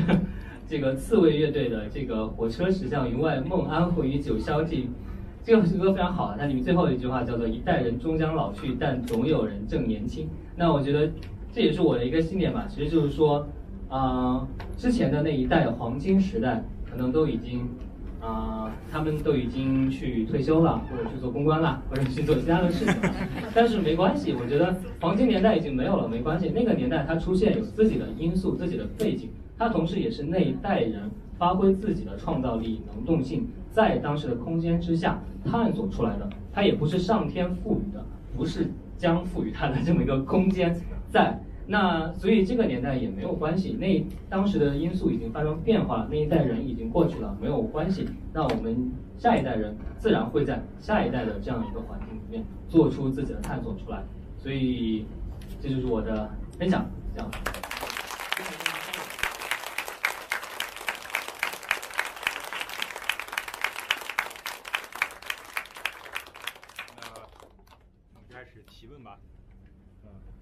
我先问，我先问一个问题。对，呃，我作为一个这个这个作为八零后，我不知道大家有没有跟我有共同的回忆，就是我小时候看看一些杂志，他们有时候会有一些题材很很奇怪的题材，叫报告文学。我大家有没有有没有读过？可能很老的人才会有这个印象，就是它是一个看上去很像调查文学，有点像非虚构，但其实里边它是没有。像事实取证啊之类的一个一个很奇怪的一个一个题材，然后我好像在，好像可能是中国九十甚至九十年代特有的一个题材，我不知道你有没有了解这种为什它为什么会有这种题材出现？呃，它代表了什么中国新或者说不一定是新闻或者说媒体的一种什么样的一种特点？好的。呃，这个问题是你之前来之前就想的吗？我刚想，没有，我刚刚才你讲那个历史的时候，我想到这一点。哦，我说呢，我说我这个名字没有历史啊，你怎么问了一个历史的这个 问题？啊，确实这是很有意思的。八十年代这个报告文学啊，有很多很有影响力的作品。它其实不是说没有事实取证，而是说他去采访这些事情，但是他会通过文学化的想象、夸张的手法去来夸大一些事情，以达到他的某一种效果。所以这个是当时非常特殊的啊。但是后来我们就会对他很多批判了，因为他从根本上来说不是新闻，是对新闻真实性的一个背叛在里面。它根本上是个文学创作了。所以就算你实现了把一个人描述的特别伟大、特别的感动，把一个事情描述特别重要，那可能也是违背根本性的新闻业的价值的。但我觉得当时在那个情况下出现，我个人觉得是跟八十年代整个文化背景是有关系的吧。一方面，这个文化背景就是说当时有一种文学热。我觉得我我不知道，我是我也是八零后，但是我并不知道八十年代是什么样子的，所以呃，这个是一个，我觉得可能是有这样一种原因在里面。另外一方面呢，就是当时刚刚开始改革开放，大家想要去摆脱文革时候的那种党八股的写法，但是你又来自西方新闻专业主义的这样一种资源又没有引进过来，所以在这种情况下等于是自主探索。那我们就从文学性的手法中去探索，去借鉴新的手法来反抗之前的这个手法。但是后来大家就会发现，哎，这种不行，我们更多还是要看西方的，我们要看这个西方从这个呃二十世纪初就开始积累的这样一种新闻专业主义的操作方式。然后，所以我觉得这个是跟具体的时代背景，因为当时虽然是改革开放，但是了解了国外的情况还是还是比较困难的。所以我觉得这是一个，这是一个我我的解释吧。好，谢谢。好，后面那个女生先，你好。嗯，我我听了你这个，我觉得就是呃特别特别的呃受受启发，因为我最近在做 news monitoring，然后对了，我不知道大家能不能自我介绍一下？各位哦，哦，我来，我们说一下。或者这个先给你。嗯，我我是呃我是一直在做 digital communication，然后最近我在跟呃就就是呃跟另外一个团队一起在做 news monitoring。然后我负责这个具体是什么意思呢？呃，就是嗯，舆情监测。呃，就是怎么说？我们负责六种那个联合国官方语言，我负责中文的。然后我在做 news monitoring，然后我们的成品是给那个联合国秘书长有一个就是关于呃每一个每两周一个就是 top 呃新闻 topic 的那个呃对 briefing 监测的一个东西，就一个一个报告。然后呃中文非常的不乐观，因为媒体报道非常少，而且那个是特定的议题吗？还是什么什么议题都特定议题，呃媒体报道特别少，而且就是呃在我就是做这个 project 之前，是一个就是我们我们找了一个中国的实习生来做。然后实习生他没有没有就是具体工作经验，所以他就是呃自己呃出来了很多那个就是什么就是 censorship 的那种词，把很多就是富有政治色彩的词放到那个 top worker 上面。然后呢，就我们最后呃拿到拿到 results 的时候就被就屏蔽了很多，而且我们列出来好多那个官方的媒体，就是可以用的媒体，然后就是 top tier 的那种 source。最后，最后屏蔽到有的时候只有五个、五个或者三个 article 就讲这个。新华每次出来的一个，然后呃下面的所有的媒体都是一样的。啊，这个大概什么样的议题可以说一下吗？呃，比如说我刚做完的一个报告是，比如说呃呃什么 abuse abuse out 呃 senior citizen awareness day world 呃 abuse 呃。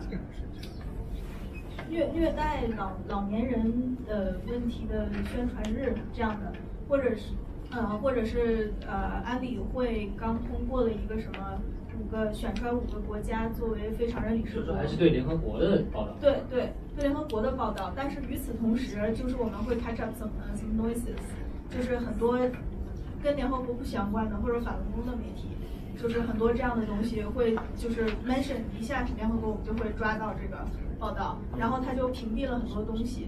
这个是一件事情。然后我我觉得非常有趣，然后我我不知道该怎么问问题，但是我想跟您交流一下。第二个就是我今天早晨呃跟跟我先生在聊这个聊天，呃我先生是一个美国人，然后他他就说他对中国在我的影响下，他对中国的媒体还有中国的事情采取了一种中立的态度。他不再是那种就是，呃，就是非常的左的那种那种态度。然后我们就聊到很多敏感的问题。然后他他就是有点恨铁不成钢的感觉。他就说，一个是你作为 news monitoring，就是中文的阅读量和中文出来的报道最少。再一个就是西方媒体占了主流，那我们你们就是作为说中文的媒体人，你们怎么才能就是？呃，去把这个交流的更好一点，因为我我现在在订那个澎湃新闻那个英文版的，我觉得他选出来的微信文章都很很无聊，不想看。就说怎么怎么才能我们就是更好的去跟他们交流一下，这样子，谢谢。我觉得，我觉得背后可能是这个中国特殊的这种媒介生态的原因吧。就是确实，因为我刚才前面说的这个原因，机构媒体是处于一个萎缩的状态，这几年之中间，所以如果你选择机构媒体新闻的话，可能确实的报道会越来越少这样子。那但是同时一方面，其实我们都能感受到，在中文的这个舆论场里面，还是有非常生机勃勃的这种内容生产存存在的。不过他们可能更多的存在于，比如说微信公号的这样一个生态圈里面，啊，那或者是微博的这样生态圈里面。那我想这个可能不是你们的这个抓的来源，对吧？所以我觉得这个是一个。那反过来看，中国有很兴盛的所谓的自媒体的生态，这个这个概念很有意思啊。那自媒，但是在美国就其实就没有这种，对吧？那所以其实我觉得是个错位的情况。我觉得是因为这个啊，因为各种各样的原因吧，导致这种啊舆论生态的不同，所以就导致我们呈现出来的这样一种信源啊，这样一种啊舆论生态会会一样的这样一个结果。呃，就是我想我想提一个问题是，就你刚才列举了一些呃现代的有影响力的或者有潜力的媒体，但是有一类媒体，可能我的分类也不是很好，但我觉得你没有提到，就是站在中外边境线上的一些媒体。举举几个举两个例子吧，一个是比如说多维新闻，它可能是站在国内面向国外为主要的一个一个一个发展模式的一个一个媒体，还有一个是比如说像观察者网，它有国外背景，但是在面向国内。对于像这样的媒体，有确认它有国外背景吗？相传有，相传有，就是相传不是李世默投资的吗？呃，对你说的这两个挺有意思的。然后多维我是没怎么没怎么看看看过的。然后所以我想他更多的是在一些国外关心政治的人里面有影响力吧。然后据说也被。你说的立足国内的意思，其实就是被中共总部在中共嘛，对对，他可能是在特定的群体里面。我觉得就其实就像这个某个 YouTube 直播博主一样，在这个 在一定人群中有他自己的这个影响力。然后呃，观察者网是个非常有意思的例子啊。我没提它是因为我不觉得它是个正面的例子，我觉得是一个负面的例子，是一个是一个嗯败坏舆论生态的这个例子，因为。呃，因为观察者网其实就是和环球时报其实挺像的，当然观察者网不是一个，不是像环球时报那样，它是一个传统媒体，它是有一个报纸在的，它是一个网络媒体。理理论上来说，它是没有这个新闻资质的，但是因为它是一个非常这个支持中共的这样一个态度，这样一个角色，所以它基本上生存基本上是没有什么安全问题的。然后同时，它也成为一个。去发表各种民族主义的言论的一个非常主要的一个非常有影响力的一个平台，所以这个确实是，这个说明我觉得其实就是说，呃，在去做这些新式的这样一种啊宣传的时候，这样一我党也是通过不同的这样一个呃渠道去做的，有像观察者网这样的，有像这个呃共青团中央这样的，也有同像这个澎湃新闻这样的，也是多管齐下的这样一个一个态势。但是确实，观察者网因为它的这样一个背景，它的内容的安全性、政中国语境下的政治正确性，然后去导致它的这个传播，实际上是特别是在我感觉在某一些特定的年轻人当中也是蛮受欢迎的，所以这个确实是一个值得注意的现象吧。但是我没提它，就是因为我觉得它这个正面。是我我可能话可能问的不是很好，就是。呃，你觉得有多大的可能性会，比如说立足海外面向国内，或者立足或者面向海外华人群体等等这样的中文媒体出现，就是更加专业或者更加有价值？其实有的，有一个媒体在在创创始的时候就是面向全球华人，就是端传媒。当然，其实当时其实大家都，我当时也就觉得这是一个不存在的概念。为什么全球华人会读同一份媒体呢？对 对吧？一个台湾人，一个新加坡的华人和一个在湾区的华人，他们真的关心的东西是一样的吗？所以最后事实上也会导致最后的结果就是端传媒现在的一半的，基本上一半受众在台湾，一半受众在香港，少部分是大陆翻墙过去的，少部分是在海外留学工作的人，基本上是这么一个状态。所以我觉得媒体它确实。是有它的这个地域性存在的，你很多议题它都是有地域性存在的，所以在很大程度来说，你还是得考虑具体面向的是哪哪一个群体。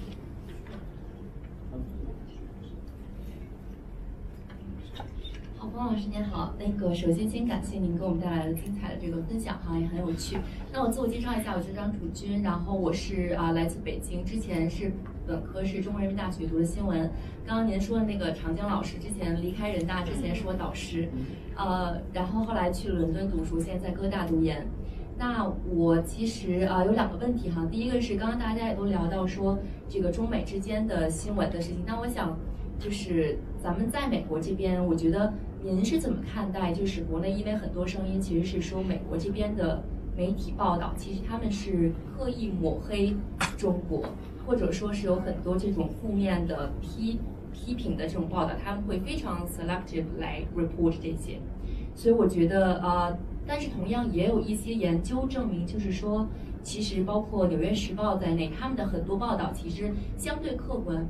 而且美国的媒体其实他们就是这样这样一种风格，就是喜欢互怼，或者说就是喜欢去揪着一个问题不放。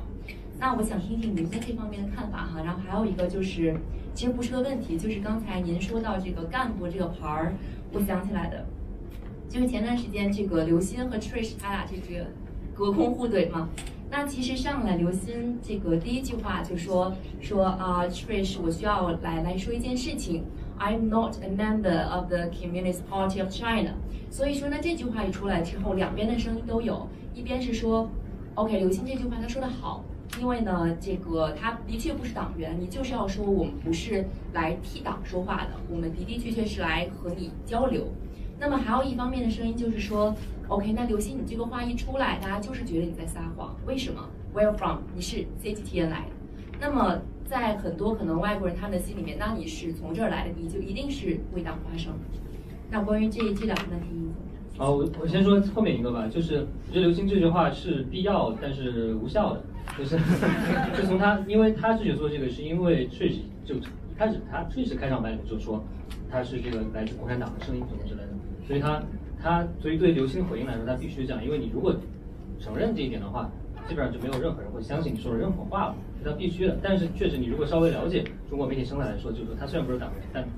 他在这样平台上发声，肯定是不可能有什么太多自己的意见，更多的还是这个顶多比可能比外交部发言人的这个言论空间差不多，稍微大一点点这样子。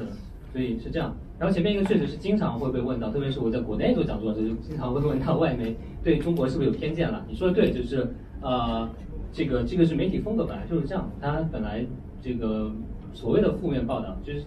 这个在在美国可能就不是一个存在的概念。那基本上报报道谁，报道美国更狠，对吧？所以我觉得这是一个情况。另外一个就是，我想大家可以从另外一个角度来思考这个问题。那这个角度是作为新闻的阅读者来说不太容易生产想到的角度，那就从新闻生产的角度，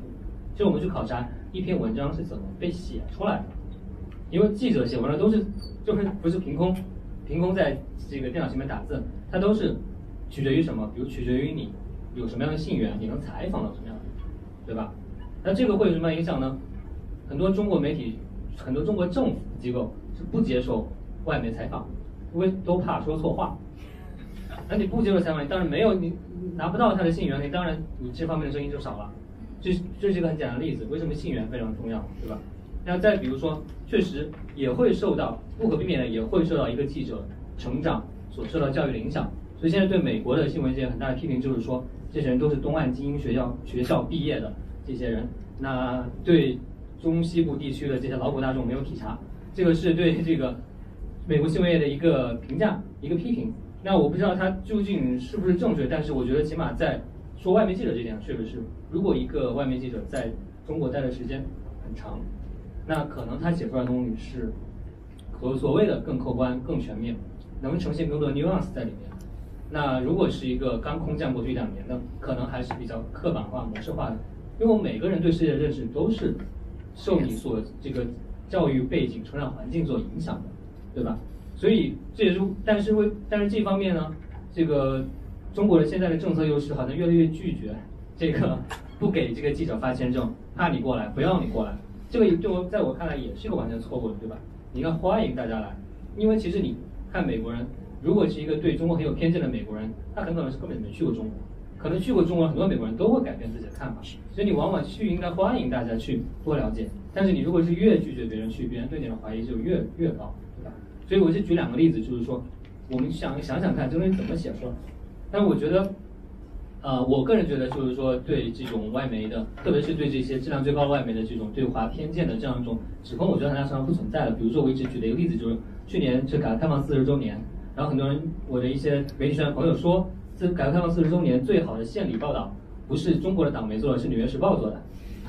就是《纽约时报》当时做了一个系列的对中国的叫“不可能的事情”或者什么，大概就这个题目的这个一系列的报道，对中国的成就以及问题都做了非常全面的这样一个概括。所以我觉得是一个非常全面平衡的这样一个报道在。所以很多时候也是很多批评外媒有偏见的人其实根本不看外媒，或 者或者他们根本不了解这外媒本身是一个什么样的背景，是一个什么样的状态。所以这个是我的一个回答。我想给后面的一些机会吧。最先举手那位女生。嗯，谢谢您的分享。嗯，我是去年从中国传媒大学毕业，然后现在在纽约大学读新闻，所以就是听了您的讲座有很多启发，就想问一下您对这些，比如说在美国学新闻的同学有什么建议？比如说，如果我们以后回国，嗯。市场空间比较大的媒体有哪些？如果留在这边，又能怎样？比如说讲中国的故事更客观，而且也更容易被这边的水平接受。好的，等会儿给你一个这个广告的机会。对，其实很惭愧了，因为我虽然是在美国读书学传播，但是其实我走的是学术的这个 track，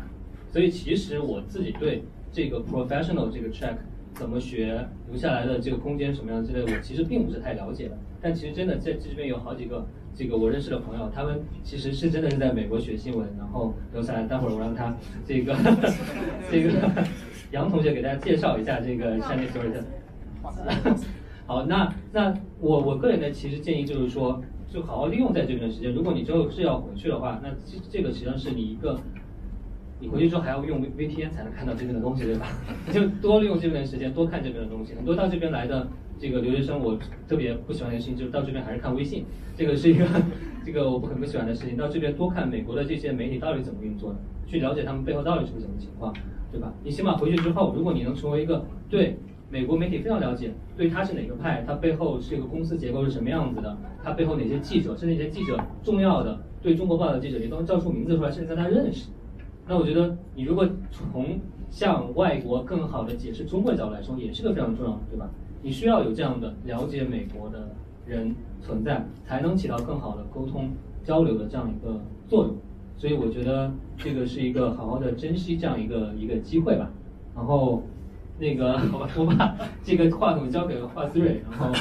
给大家给你介绍一下这个组织。呃，谢谢方老师给这次机会啊。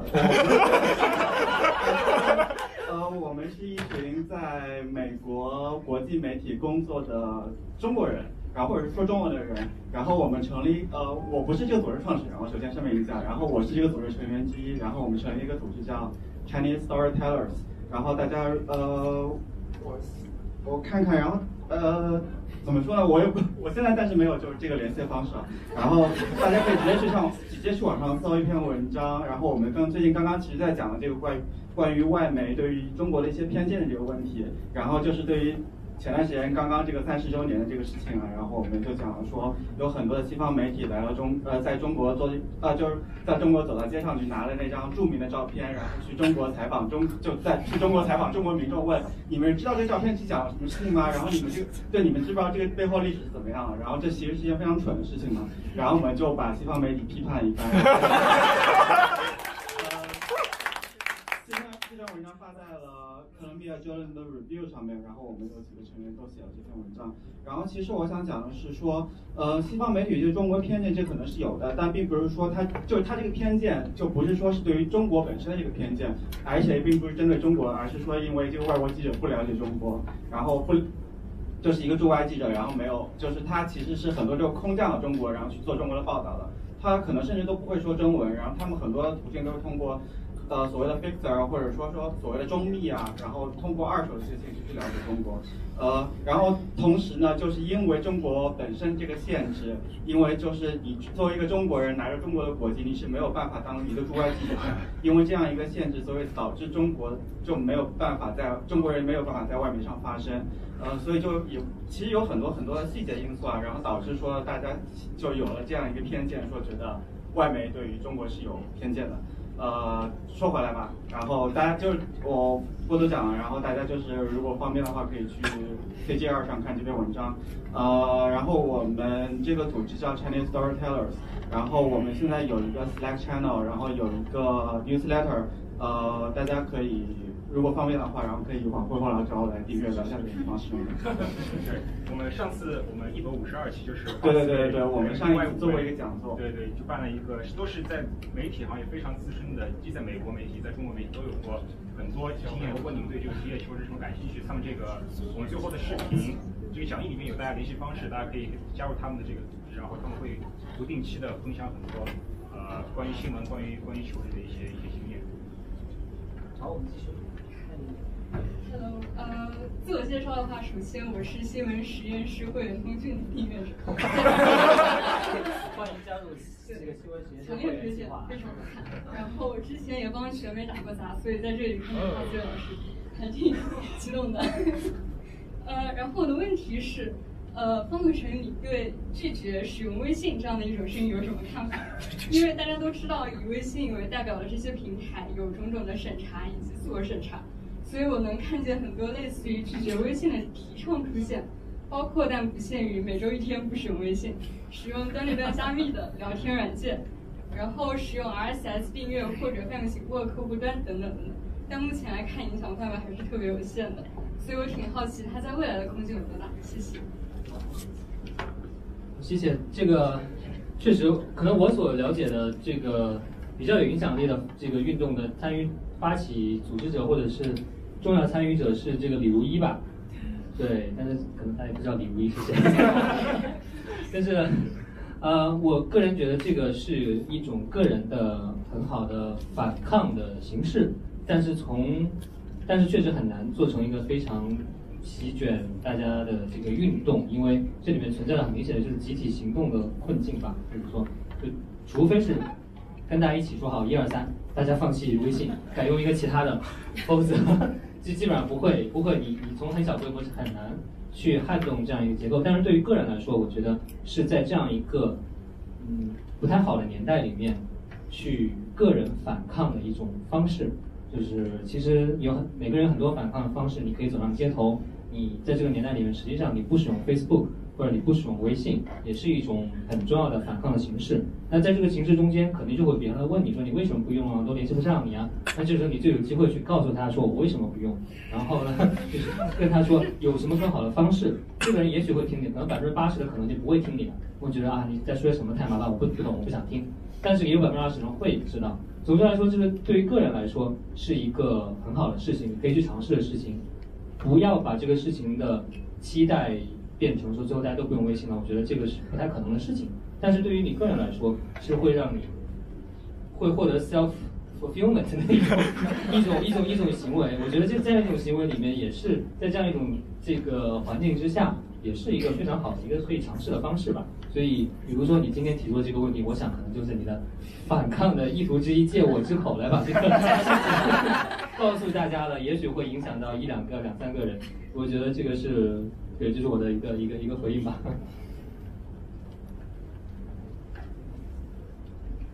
嗯，方老师你好，那个因为我不是媒体背景的，所以我问的问题可能会稍微大一点。然后因为您刚刚就是一直在提到关于小镇青年未来的命运问题，我也想到了就是去年咱们国内非常非常火的一部电视剧叫做《大江大河》，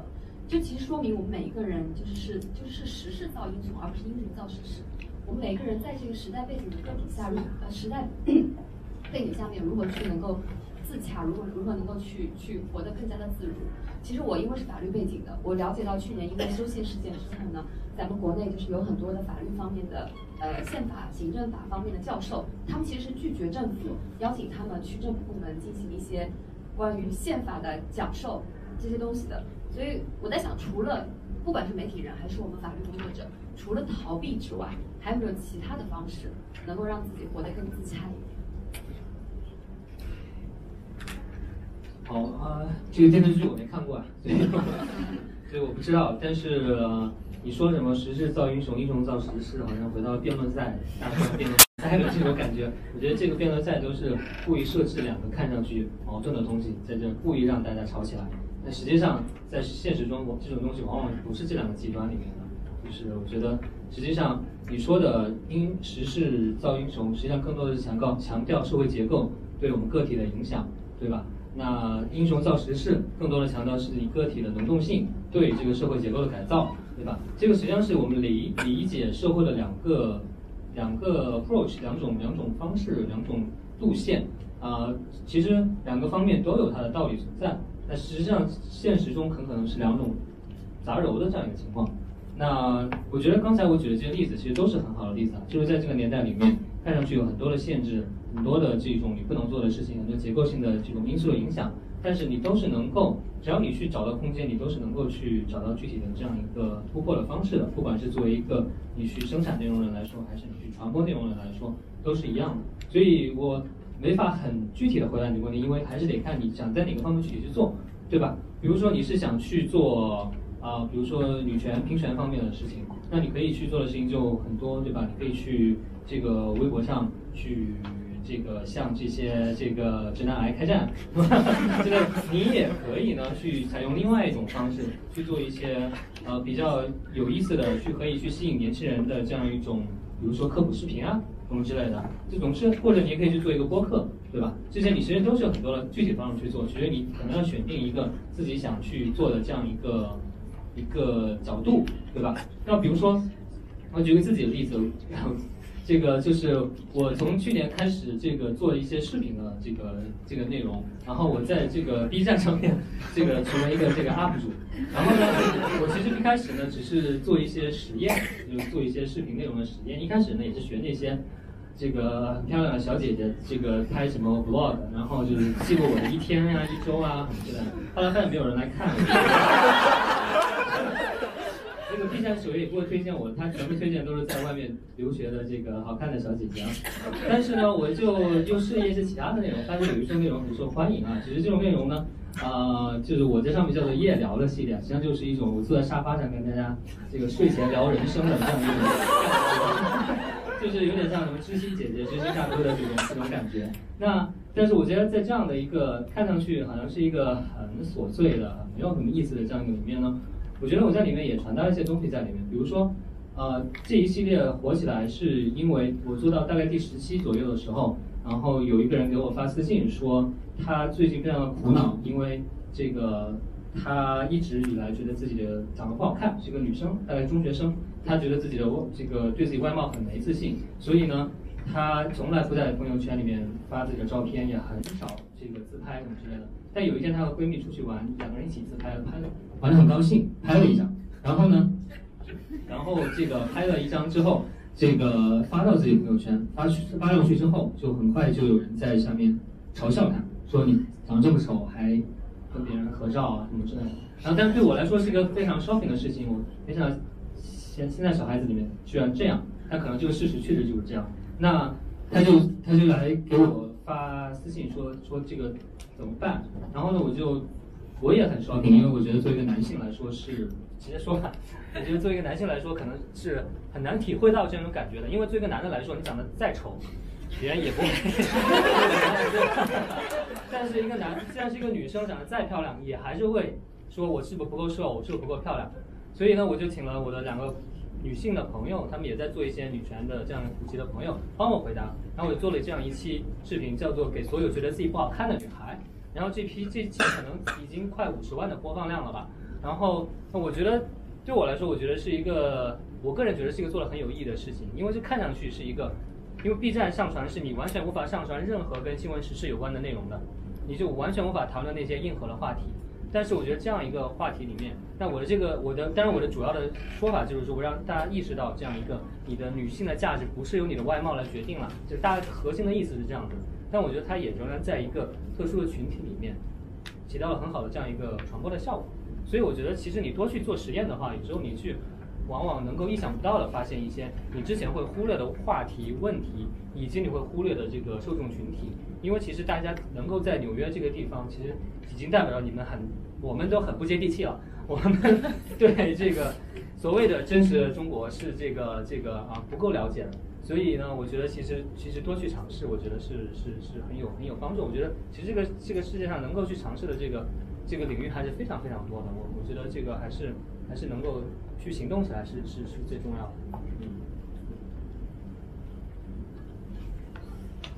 啊，你好，谢谢方老师您的讲座。嗯，我不是做新闻媒体的，所以就不介绍我自己了。我刚才说的每个人现在都很重要，所以。哦，那我曾经是很想做就是调查记者，然后当我大二的时候尝试在国内找了一段实习，觉得前景不是很乐观。我大二的时候是一四年。所以我后来就决定改行，所以现在就是使用业余时间来关注新闻的。对，现在主要是做什么？呃，做 research and advisory，对，是在在一个相当于一个智库的公司。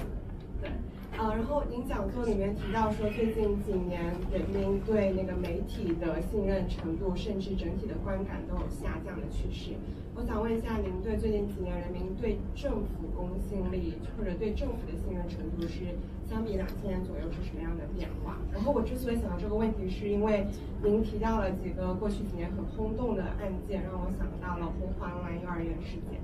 嗯，在我的朋友圈里面，当那个呃国家的判别结果出来的时候，大家的反应是很极端的。有一部分是说，哦，大家不要相信国外那些反动势力之前提的乱七八糟的谣言，你看现在政府出来的才是最真实的。另外一部分人就觉得说政府还是在掩盖一些真相，政府没有把真正正确的东西放出来，所以这其实是对政府公信力两个很极端的一个 reaction。所以我想问一下，您对最近呃这个公信力、政府公信力是什么样的看法？嗯，这是一个很重要的问题了，然后是政治学上的主要的研究话题了。那首先呢，这个这个基本的就是说，你在中国很难研究这个问题了，大家不会说实话的，所以你很难去做这个民意民意调查，所以。这个数据上一直是有很大的问题的，所以也就是说我没有办法给你一个回答，这个到底是是什么样的一个情况，只能通过一些感官。但是政治学的研究确实发现，比如说大家对中央政府和地方政府的信任度是完全不一样的，对吧？大家对中央政府的信任度非常高，对省级的政府可能自治，然后对这个当地的这个县乡或者是街道的这个可能这样是政府是最不信任的，因为总觉得这个啊，可能说什么这个。中央政府是恩人，然后地方政府是恶人，这样一种这样一种心态。那这个确实是一个现象。但如果你说是一个总体上对中国政府的信任度的话，我觉得可能是一个，就像你说的，会会有极化的情况吧。如果你越不让大家说这个事情的情况下，没有这种沟通交流的情况下，可能大家就会也只能默默的坚持自己原来的这个想法了，对吧？不信任难道还是不信任？信任了，你当然可以找到新的理由去信任，对吧？你确实，你可以去说我们取得了多好的成就，或者是说，你看这个啊，这个美国就是看我们不爽，所以我们才更应该支持我们的这个政府。所以在这样的环境下，我个人的判断，当然因为没有经验数据，但是我个人判断会是这种更加极化的这样一个现象。谢谢老师。啊，黄老师你好，我叫李梦雨，然后我是其实我是一名工科博士了，然后我在美国是做啊。航空基建方面的项目管理，好，OK，介绍完了。然后我的问题是关于两块，第一块就首先恭喜你要去香港做教职。那提到香港的话，大家都知道有一个报纸很著名，叫做《南华早报》。然后它其实前几年被阿里巴巴收购了，然后当时很多人觉得它可能会变成一个党报，因为大家都知道阿里巴巴的背景嘛，马云只是一个前台的人物，所以 但是他他退休了，换一个前台人物。然后最近香港发生了很多事情，然后其实我的第一手的信息跟资料其实都是从南华早报看到的，而且后来的事实也印证了他的报道是准确的。所以我就想说，这么一个被大家以为可能会成为党报的媒体，为什么在香港的很多事务上、媒体上这种讯息上、新闻的判断有它独到、准确、独立的、比较对准确的一些报道？这似乎跟我们认知有点矛盾。然后第二个问题比较短，但也比较重要，就是现在大家知道中国的山东的济南。它除了省会之外，它还有个新的一个标签，叫做中国的审核之都。那在传统的纸媒时代的时候，其实中国到处都有审核，但从没听过一个城市作为一个审核的一个地方。那为什么现在却出现这么一个拔地而起的这么一种审核状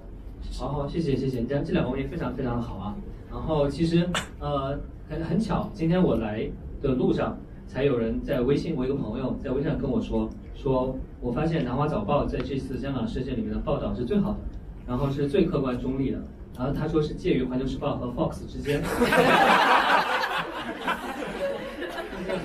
确实，首先就是说，这个呃你的这个肯定不是你一个人的感受，是所有真的去阅读大量阅读新闻、对新闻很有感觉的人都确实能感受到这一点的。我觉得这个，因为南，我说因为南华早报它在本地嘛，它对香港很了解，不像这个在北京的和在美国的对当地肯定不很了解，你也是有自己的别的偏见存在。所以，但你说这个问题，实际上我觉得。如果刨除所谓的马云后面的这样一个 政治游戏在的话，它其实跟在美国的这个啊贝索斯收购华盛顿邮报其实挺像的，其实都是这个呃商业大亨去来收购这份报纸，而且在贝索斯收购的时候，也有很多人担心说你这个报纸收购之后会变成什么样，但是现在也是大家对华盛顿邮报的评价很高，因为一方面没有影响到它的新闻质量，另一方面呢又给它注入了更多科技创新的元素在里面，所以成为一个很很。很抢眼的表现的这样一个一个媒体，所以我觉得这个里面就是一个有趣的事情啊，其实就是我们在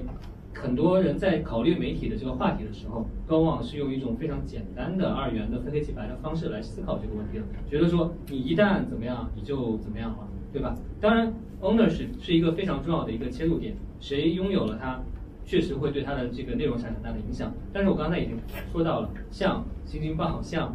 澎湃新闻这样的例子，它 ownership 并没有完全决定，对吧？同样一个 owner 的时候，它还是会有不同的表现。那具体到华盛顿邮报和南华早报，如果马云、费索斯入主之后，马上对他进行很大的改造的话，最后的结果肯定是这些人肯定都走了呗，肯定就大批的离职就走了。那南华早报这个报纸就就没有影响力了，这些最优秀的人都会，就新闻业是有共同体在的。他会有一个共同认同的价值在的。如果你对他进行了很多的干预改造的话，没有这种对自己职业声誉很在乎的这些媒体人愿意去为他工作的，那这个时候你的这个报纸就没有什么意义了。那对于马云来说是一个巨大的投资上的受损。那政治上意义上来说，它也不再是一个有价值的这样一个报纸了。所以等于就会把它自己给毁掉了。所以这个里面其实是一个很微妙的这么一个事情在里面。当你说未来。或者是说，它逐步的在某一些个个别的文章上面，会不会去有中央的影响在里面？也许会有的，但是在大的方面来说，确实是不会。其实我我我嗯，在宾大上学的时候读过一本很好的书，叫《The Contradiction in Media Power》。它实际上那本书就是说，在塑造媒介的各种权利之间，实际上是有很多这种啊矛盾存在的。比如说，他们也举了一个很重要的例子，就是说，在美国。就是左派学者批判美国是被这个所谓的这种资本主义的这种啊工业共复合体所控制的，对吧？那我们也知道，确实美国的媒体很多都是属于大财团所有，对吧？这个我们中国人批判美国的时候，就会说你们这些媒体实际上都是为这个大财团发声的，对吧？就美国人本土的本呃左派学者确实也会批判这一点，说你们确实从这个。Olin 事上来看，他们确实很多背后都是大财团。但是，这篇这本书里面指出了一个另外一个事实，就是你看获得普利策奖的最优秀的调查报道，甚至像水门事件这样的调查报道，都是由这些很多可能很多都是由这些由背后是大财团的这样一个资本主义镶嵌于资本主义制度之内的这样一些媒体所做出来的这样一个报道。所以这个也就说明，实际上在媒体的这样一个内容生产的这个过程当中，实际上是有非常多的因素去左右它的。它往往并不是会有某一个因素去单方面去决定的这个事情。那我觉得也正因为如此，我们有时候就能看到一些非常意想不到的结果。然后我们去做一些尝试的时候，也会有一些意想不到的结果。所以呢，我其实就会越来越不认同一种简单的决定论了。那当你不认同一种简单决定论的时候，实际上你可能也会。像我一样会变得更乐观一点吧，会觉得其实没有那么简单，对吧？你，对吧？你你这个事情，这个世界上的，而且近两年世界上这个变化很多都是我们没想到的，谁会知道过几年会是什么样子？那既然有各种各样的因素在里面的话，那我们能做的无非就是，那我们也去尽量的参与其中，从我们这个角度来说，往我们所希望的方向尽量的去推一推。那看之后怎么样也不一定，但是起码能够去施加一些影响。所以这是借你的问题，这个这个说说远了。但你说的第二个问题，确实这个其实也是一个世界性的现象，对吧？你说济南成了中国的审核之都，那可能像孟加拉成了全球的这个审核之都。因为像 Facebook 什么之类的，据我所知，好像是会把很多的审核外包到孟加拉、印度啊这样的地方去。因为审核不仅是审核政治内容，其实很多还要审核色情、暴力、恐怖主义的这种内容，这个其实际上都存在的。那我觉得其实这个背后的结果原因，其实无非就是因为社交媒体导致这种信息爆炸这种情况下，所以啊你就必须，而且现在各个大家对平台上的这个内容有很多的这种诟病，所以各个平台都在去来去自己。花钱雇佣人来去做这个审查，实际上对于在中国的这个语境下来说，实际上是把审核这个东西去外包出去了，然后其实就会有一种去中心化的，所以这本来就是去中心化，但现在这个年代可能更是这样，就也就是说你在各个平台上发不同的东西，可能出来的结果是不一样的，对吧？你在有的平台上你可能完全发不出来，马上被删掉，但有的平台你可能还活得好好的，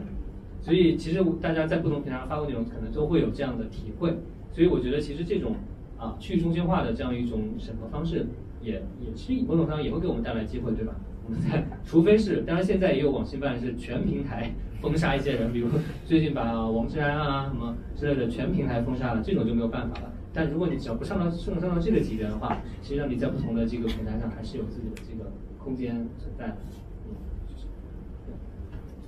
后面站着的这个。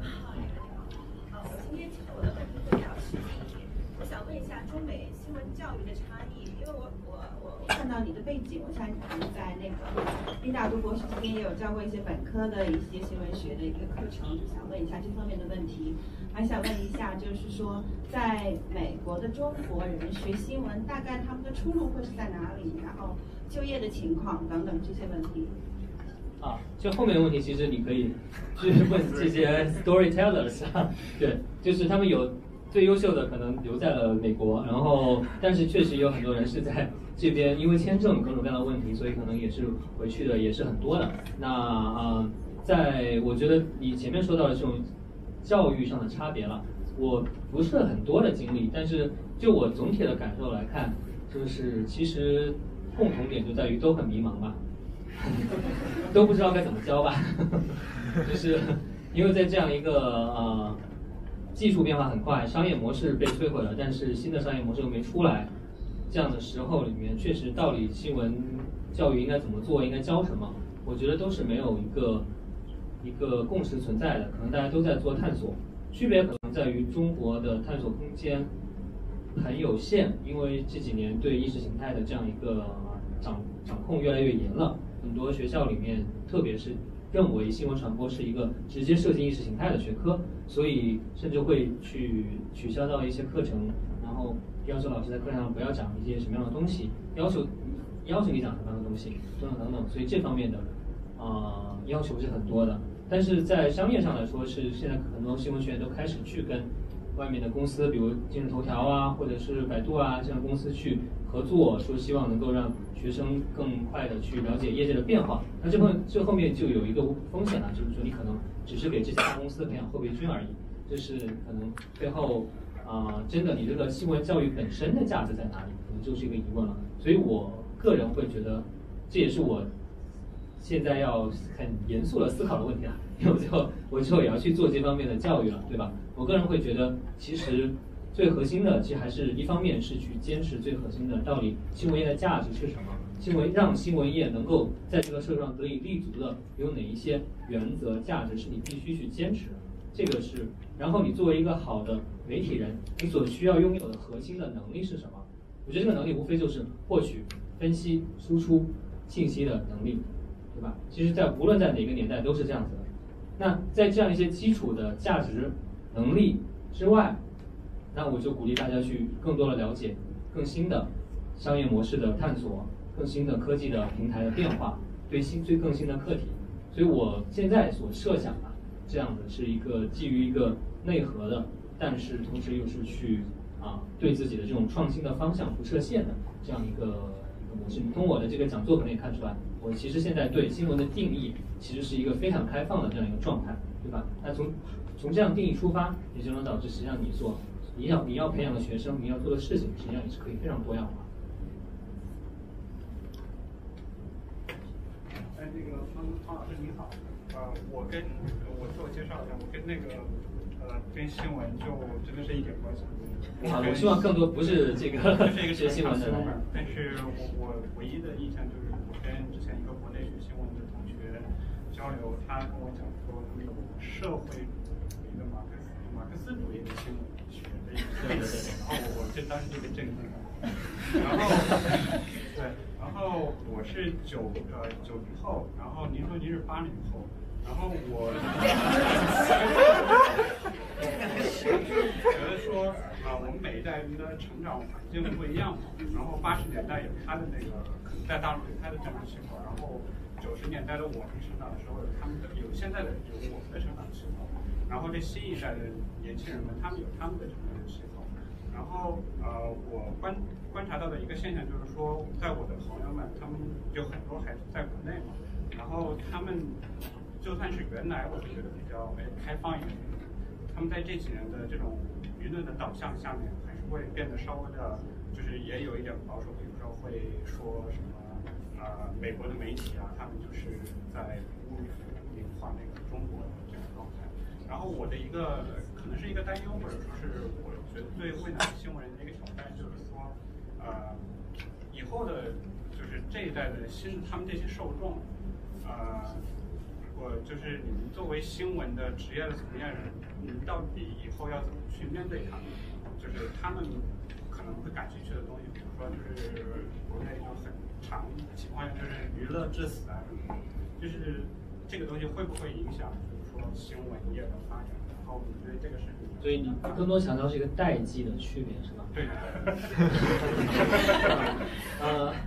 对，其实你刚才首先想说，你提到这个马克思主义新闻观，这个很有意思啊。其实没什么震惊，因为马克思确实对新闻自由有论述，而且是很自由的论述。他其实他他有这个反普鲁士的书报检查令，是非常经典的文章。它里面提到了一句非常经典的话，说你们既然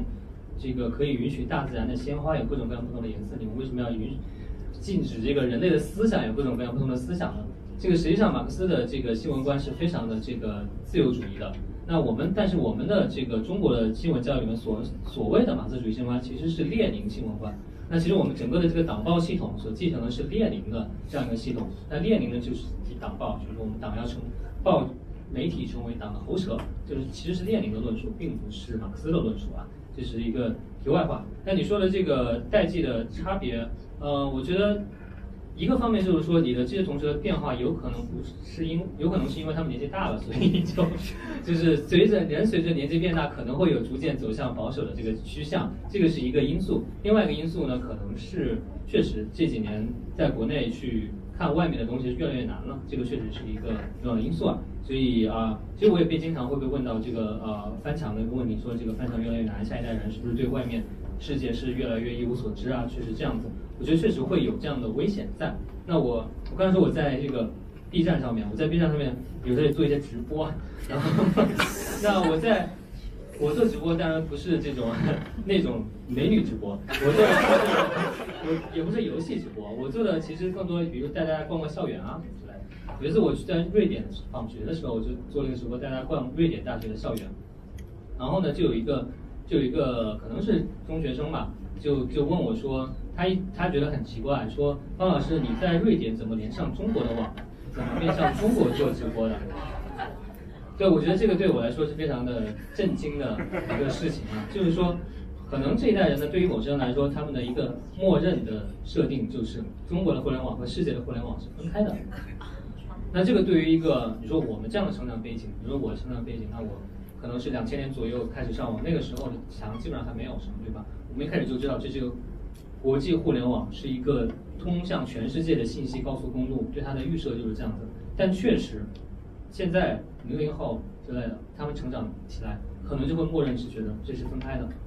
所以我觉得这个确实是蛮可怕的一个事情。但是我觉得这个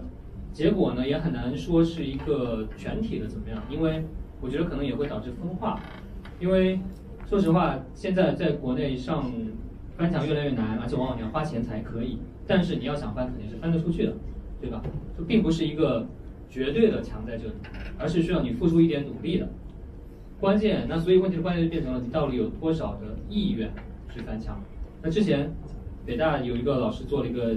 很有趣的研究，我不知道他为什么能做这个研究，他就是给这个北大的学生随机发 VPN，啊，然后呢去看被随机发的这个院到底有没有用 VPN 来去上外网。那这篇文章很有意思啊，那大致的结果其实就是说基本上没有，就是大家发了也不想去用它，就算是用它也是去 Instagram 上去 follow 它的这些 idol，也不是去用它去看一些这种时事政治的新闻。只有当你给他一定的 incentive，就是说你回答一些关于时政治的问题，如果你答对了，给你一些现金的奖励，他们才会有意愿真的去用这个去翻墙去看外面的东西。所以我觉得其实这个这个研究给我们一个非常大的启示，就是在于是说，其实归根到底还是一个你有多大的 motivation 的问题，到底有多想了解外面的世界的问题。所以我觉得最可怕的其实不是说翻墙变得越来越难要花钱什么的，最可怕的是说。可能这一代人完全丧失了翻墙的意愿，可能根本就不想了解外面的世界，甚至可能根本就认为中国的世界、外面世界就是分开的。我们只要是不出国这个读书工作，我们不需要了解外面的事情。所以我觉得这个是一个一个，我觉得来说是一个根本性的问题吧。但这个问题是怎么去解决？它到底有多多普遍存在？我觉得还是需要更多的去去了解。我也希望之后。离离大陆近一点的时候，多去了解一下他们，他他们到底怎么？但是我觉得肯定在里面还是有相当一批人是有了解外面的世界的意愿。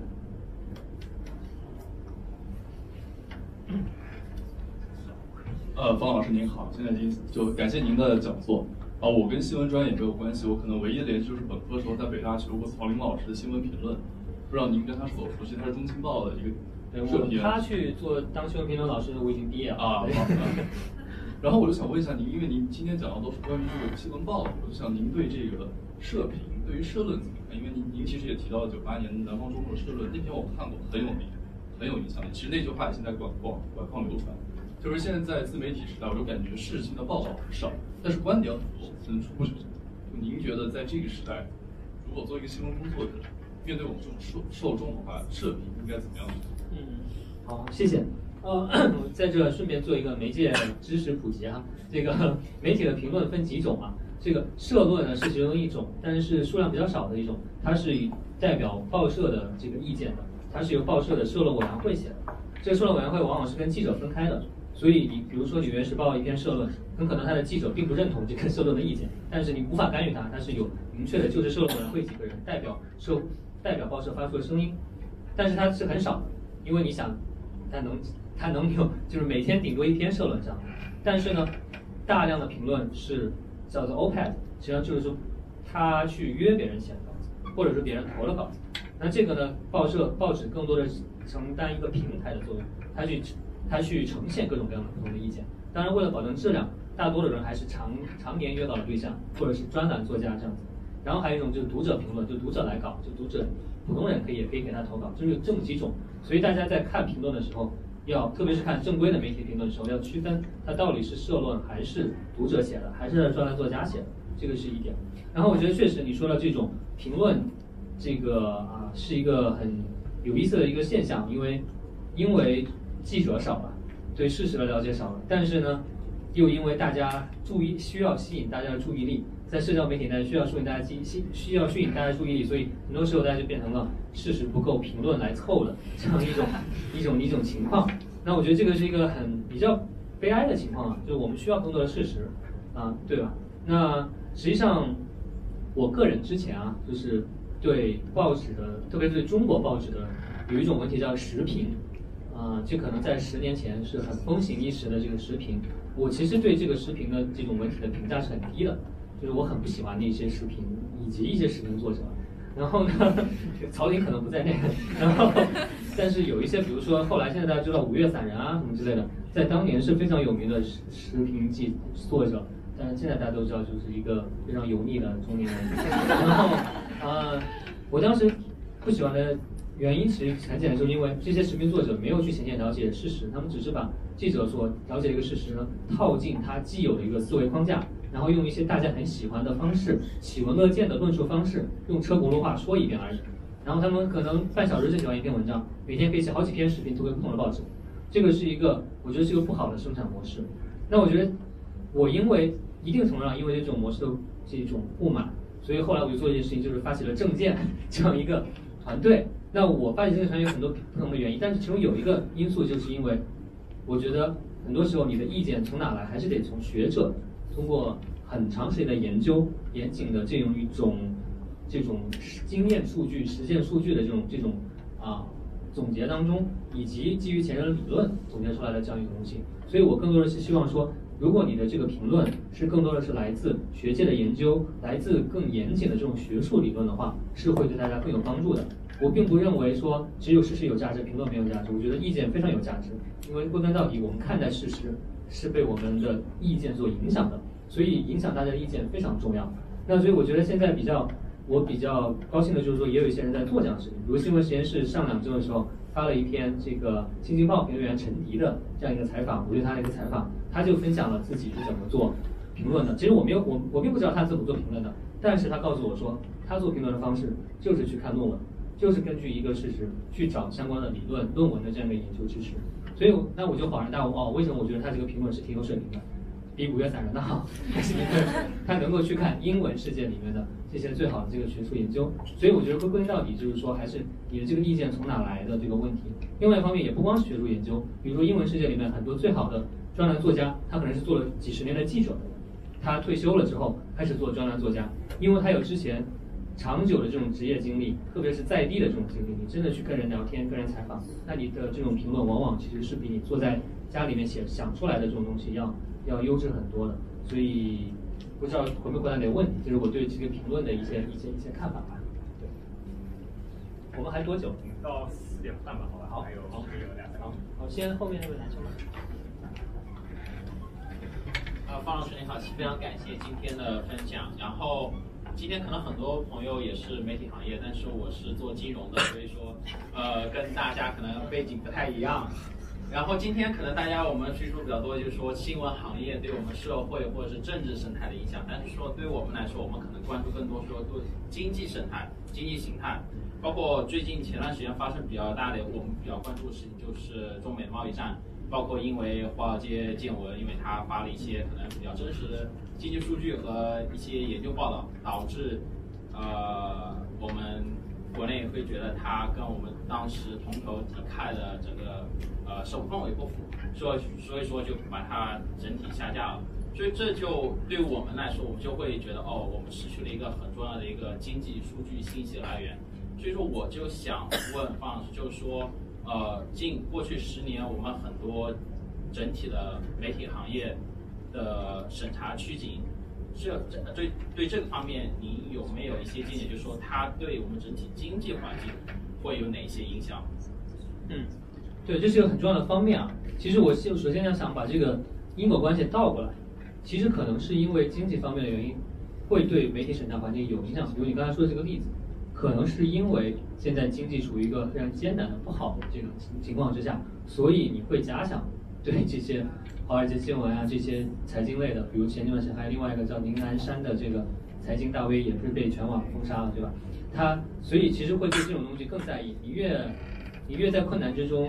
你越实际上内心打鼓不自信的时候，实际上你会越会介意别人在那说三道四，对吧？所以这个是一个这个方面的影响，我觉得这个也是一个时代的背景嘛。当然，我觉得对经济的影响这个方面呢，我就 很难说了，因为我觉得我不太知道这些高层的这些智囊那边他们是怎么获得这些具体的这个很真实的这些经济数据的，因为归根到底，经济政策是他们做出来的，对吧？那其实他们是否能做出真实的经济政策，实际上很大程度上是取决于他们能不能获得这种真实的这些数据，对吧？所以我觉得这个是一方面，但是另一方面呢，对这种讨论的压制，我觉得是对这个经济是一个不好的事情，因为实际上你往往需要，一方面是需要大家的参与，很多时候可能可能这种政策过程需要大家的参与，会有更好导致更好的结果。另外一方面呢，就是就是说在经济里面，实际上信心非常重要，对吧？就是这个你去因为一些不喜欢别人说的话而去让别人闭嘴。实际上可能会被别人解读为说你就没有信心呗，那你没有信心的情况可能，但你其实经济的这样一种危机崩溃很大情况就是因为你没有信心了，对吧？所以我觉得从这个角度来说也不是一个，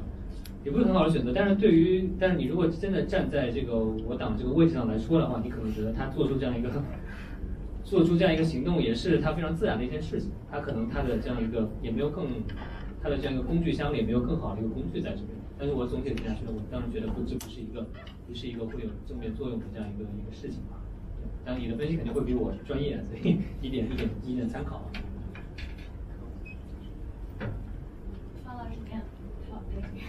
方老师您好，我来自中国传媒大学，现在读的是国际新闻专业。就是像我们在学校的时候，老师都会说说我们要努力的讲好中国声音，传播中呃讲好中国故事，传播中国声音。但是来到这里以后，就是包括刚才讲的 Trish 和刘鑫他们，就是这种 debate，就是这边的人他们会首先觉得像 CGTN。我们在国内的时候觉得我们是要走出国内，然后向世界传播声音的定位，但是在国外他们就会觉得哦，这个是来自中国的电视台，是来自国家的，他们就会有抵触情绪。包括，嗯，在当时马航出事的时候，我们国家的媒体很少能走到，就是真正直接联系到那些一线的人物，就是没有一一手的资料，就是。就我现在不知道这种我们国家的电视台，包括其他的新闻媒体，想走出世走到世界中来的话，应该怎么做出改变？嗯，谢谢。好，谢谢。这个确实是可能一些人会很关心的问题，也确实是在国内学新闻会经常被提到的这个讲好中国故事这个事情。我觉得其实根本上来说，简单回答就是体制问题。但是但是具体来解释的话，其实就是啊。你刚刚说到一点，说马航这个我没有办法联系到这个人，对吧？其实其实就是一种你的这种媒体的这种能力，实际上是不如其他的，你可能是不如这个美联社、不如纽约时报、不如路透社这些国际大媒体的。那这个为什么会这样呢？是因为没有钱吗？其实不是因为没有钱，其实比如说新华社，它的外派记者非常多，它派到各个国家都有记者，然后给很多的经费，经费这个方面对于我们国家来说完全不是问题了。但是问题就是说，新华社驻外的记者都在干嘛呢？就是反正你可以去了解一下，但是就没什么做新闻的，就 对，呃，所以那他为什么不这么做呢？那当然是因为体制并不会奖励他真的去做这种新闻的。他在因为各种原因，体制对他奖励更多的是有一些其他方面的这种这种这种考量方式。所以这个是一个很重要的问题。另外一方面就是确实为什么大家会相信？一个由中国政府中共支持的这样一个电视台呢，就是你如说美，我如果是美国人，我也不相信，是吧？而且现在这种对这种国外对本国的政治干涉非常警惕的这个年代里面，就更难来做这样的事情了，对吧？所以，呃，我觉得这个确实是一个很难的事情。但是你举了这样一个，但是我也知道有一个媒体实际上做的挺成功的，起码是在我所认识的中国研究者和关注中国人里面。是挺成功，而这个东西，而这个媒体确实是一个某种程度上是一个讲好中国故事的项目，这个外宣项目。那这个就是 Six Tone，就是澎湃的一个英文网英文网站。它做它内容和澎湃不是一样的，但是由澎湃旗下做的一个写中国的英文网站。那它为什么能做得成功呢？我觉得很大程度上就是因为没有给他过多的要求。实际上，他一开始做这个时候，我也很怀疑啊，这就是外宣项目啦。你拿外宣的钱，你当然要说那些。没什么用的话，但是呢，他们后来有一次创刊不久就找我约稿，我说我写的这个你能发吗？他后来真的发了，就是他们其实你会看到他在选题上面受限挺少，很多东西都可以去做，并不是那种刻板的只说中国好厉害了我的国之类的这种东西，他对中国的问题各个方面，社会生态、社会生态方面、普通人的故事、大公司的故事都会去讲到，他做的很好。实际上，他的之所以之所以，然后他在这种中国专家里面就很有公信力。我遇到一些人都跟我提起这样一个 Six Tone 这个媒体，说我很喜欢看，每天都看这样子。那我觉得这就是一个例子，就是说这里面这个矛盾，对吧？你说，当然你说我想说，那好，我们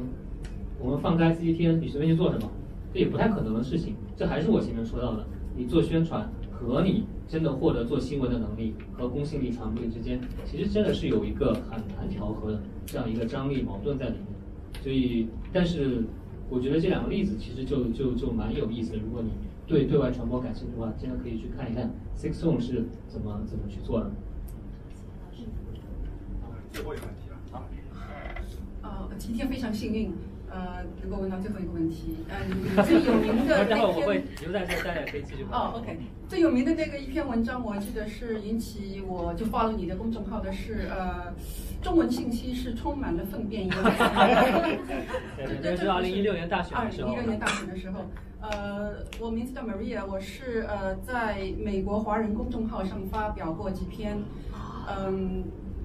写过一篇那个那个 Crazy Rich Asian 介绍那个电影的文章，我也写过那个最近一个 Trevor Noah 的一个 Born a Crime 介绍那本书的。但是我是其中一个很小很小的 contributor，我知道有很多很厉害的人。我们这个圈子大多数都是呃在美国已经 settle 得很多年，然后有很多都是我知道他们都五十几岁、六十几岁那个非常事业有成的人，然后对呃两岸的这个呃政治经济。这个生态都比较的有思深刻的思考思索，然后美国华人我知道有这么几个公众号，美国华人陌上美国，还有加拿大几个公众号，什么方舟移民什么都是反穿的，然后还有几个公众号，你知道 Civil Rights，还有叫美国华人之声，就经常转发一些谣言，嗯，对此你有什么建议？就怎么帮助我们扩大我们的那个 readership，呃，viewership？然后我还想问一下，是否我可以？呃，转我们公众号是否可以转发你的 公众号？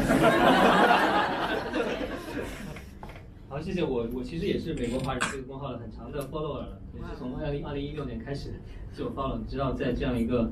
粪便般的环境中，对吧？看到一个靠谱的，当然要赶紧关注了。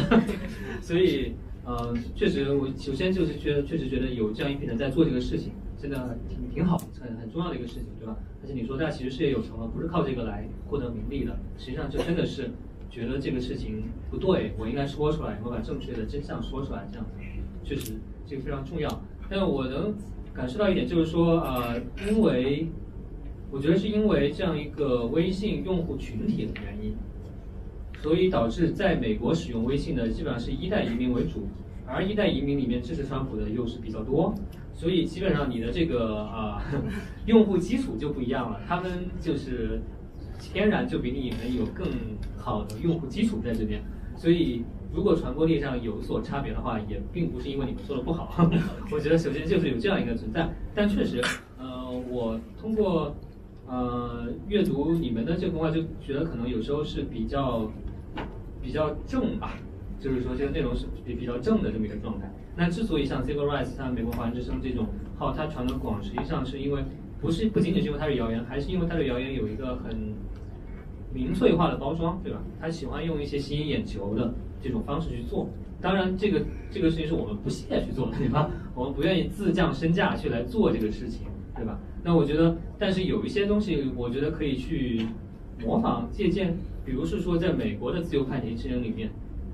非常流行的一些媒体，他们怎么去做的？比如说有一些脱口秀节目，他们怎么去做的？比如说像什么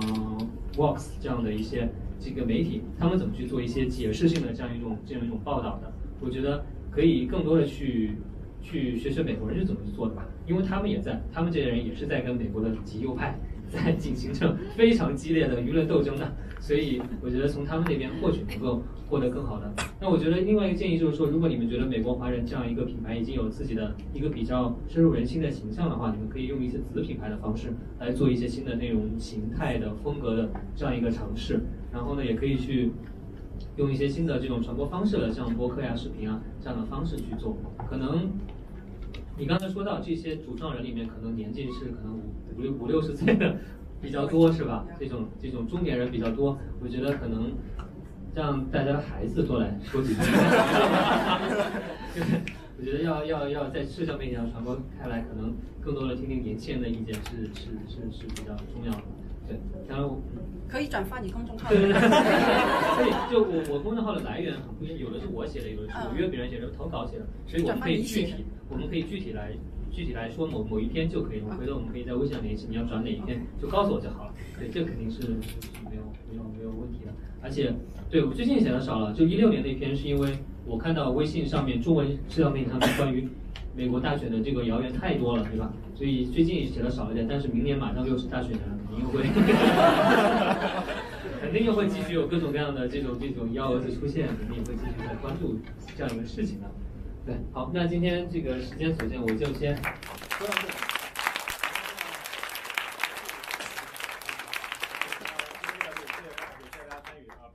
会留下来再跟大家呃有一些呃大家有问题还可以私下再问吧。最后还是希望大家继续支持文化沙龙，订阅我们的活动通知，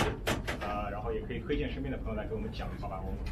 作为一个媒体，而且平台也是做的越来越好，能够在在在一个没有没有审查的一个比较自由的环境下，能够让大家有一些新的思考和获得信息的渠道。对，来参加沙龙就是对媒体的支持。谢谢谢谢。好，那今天就。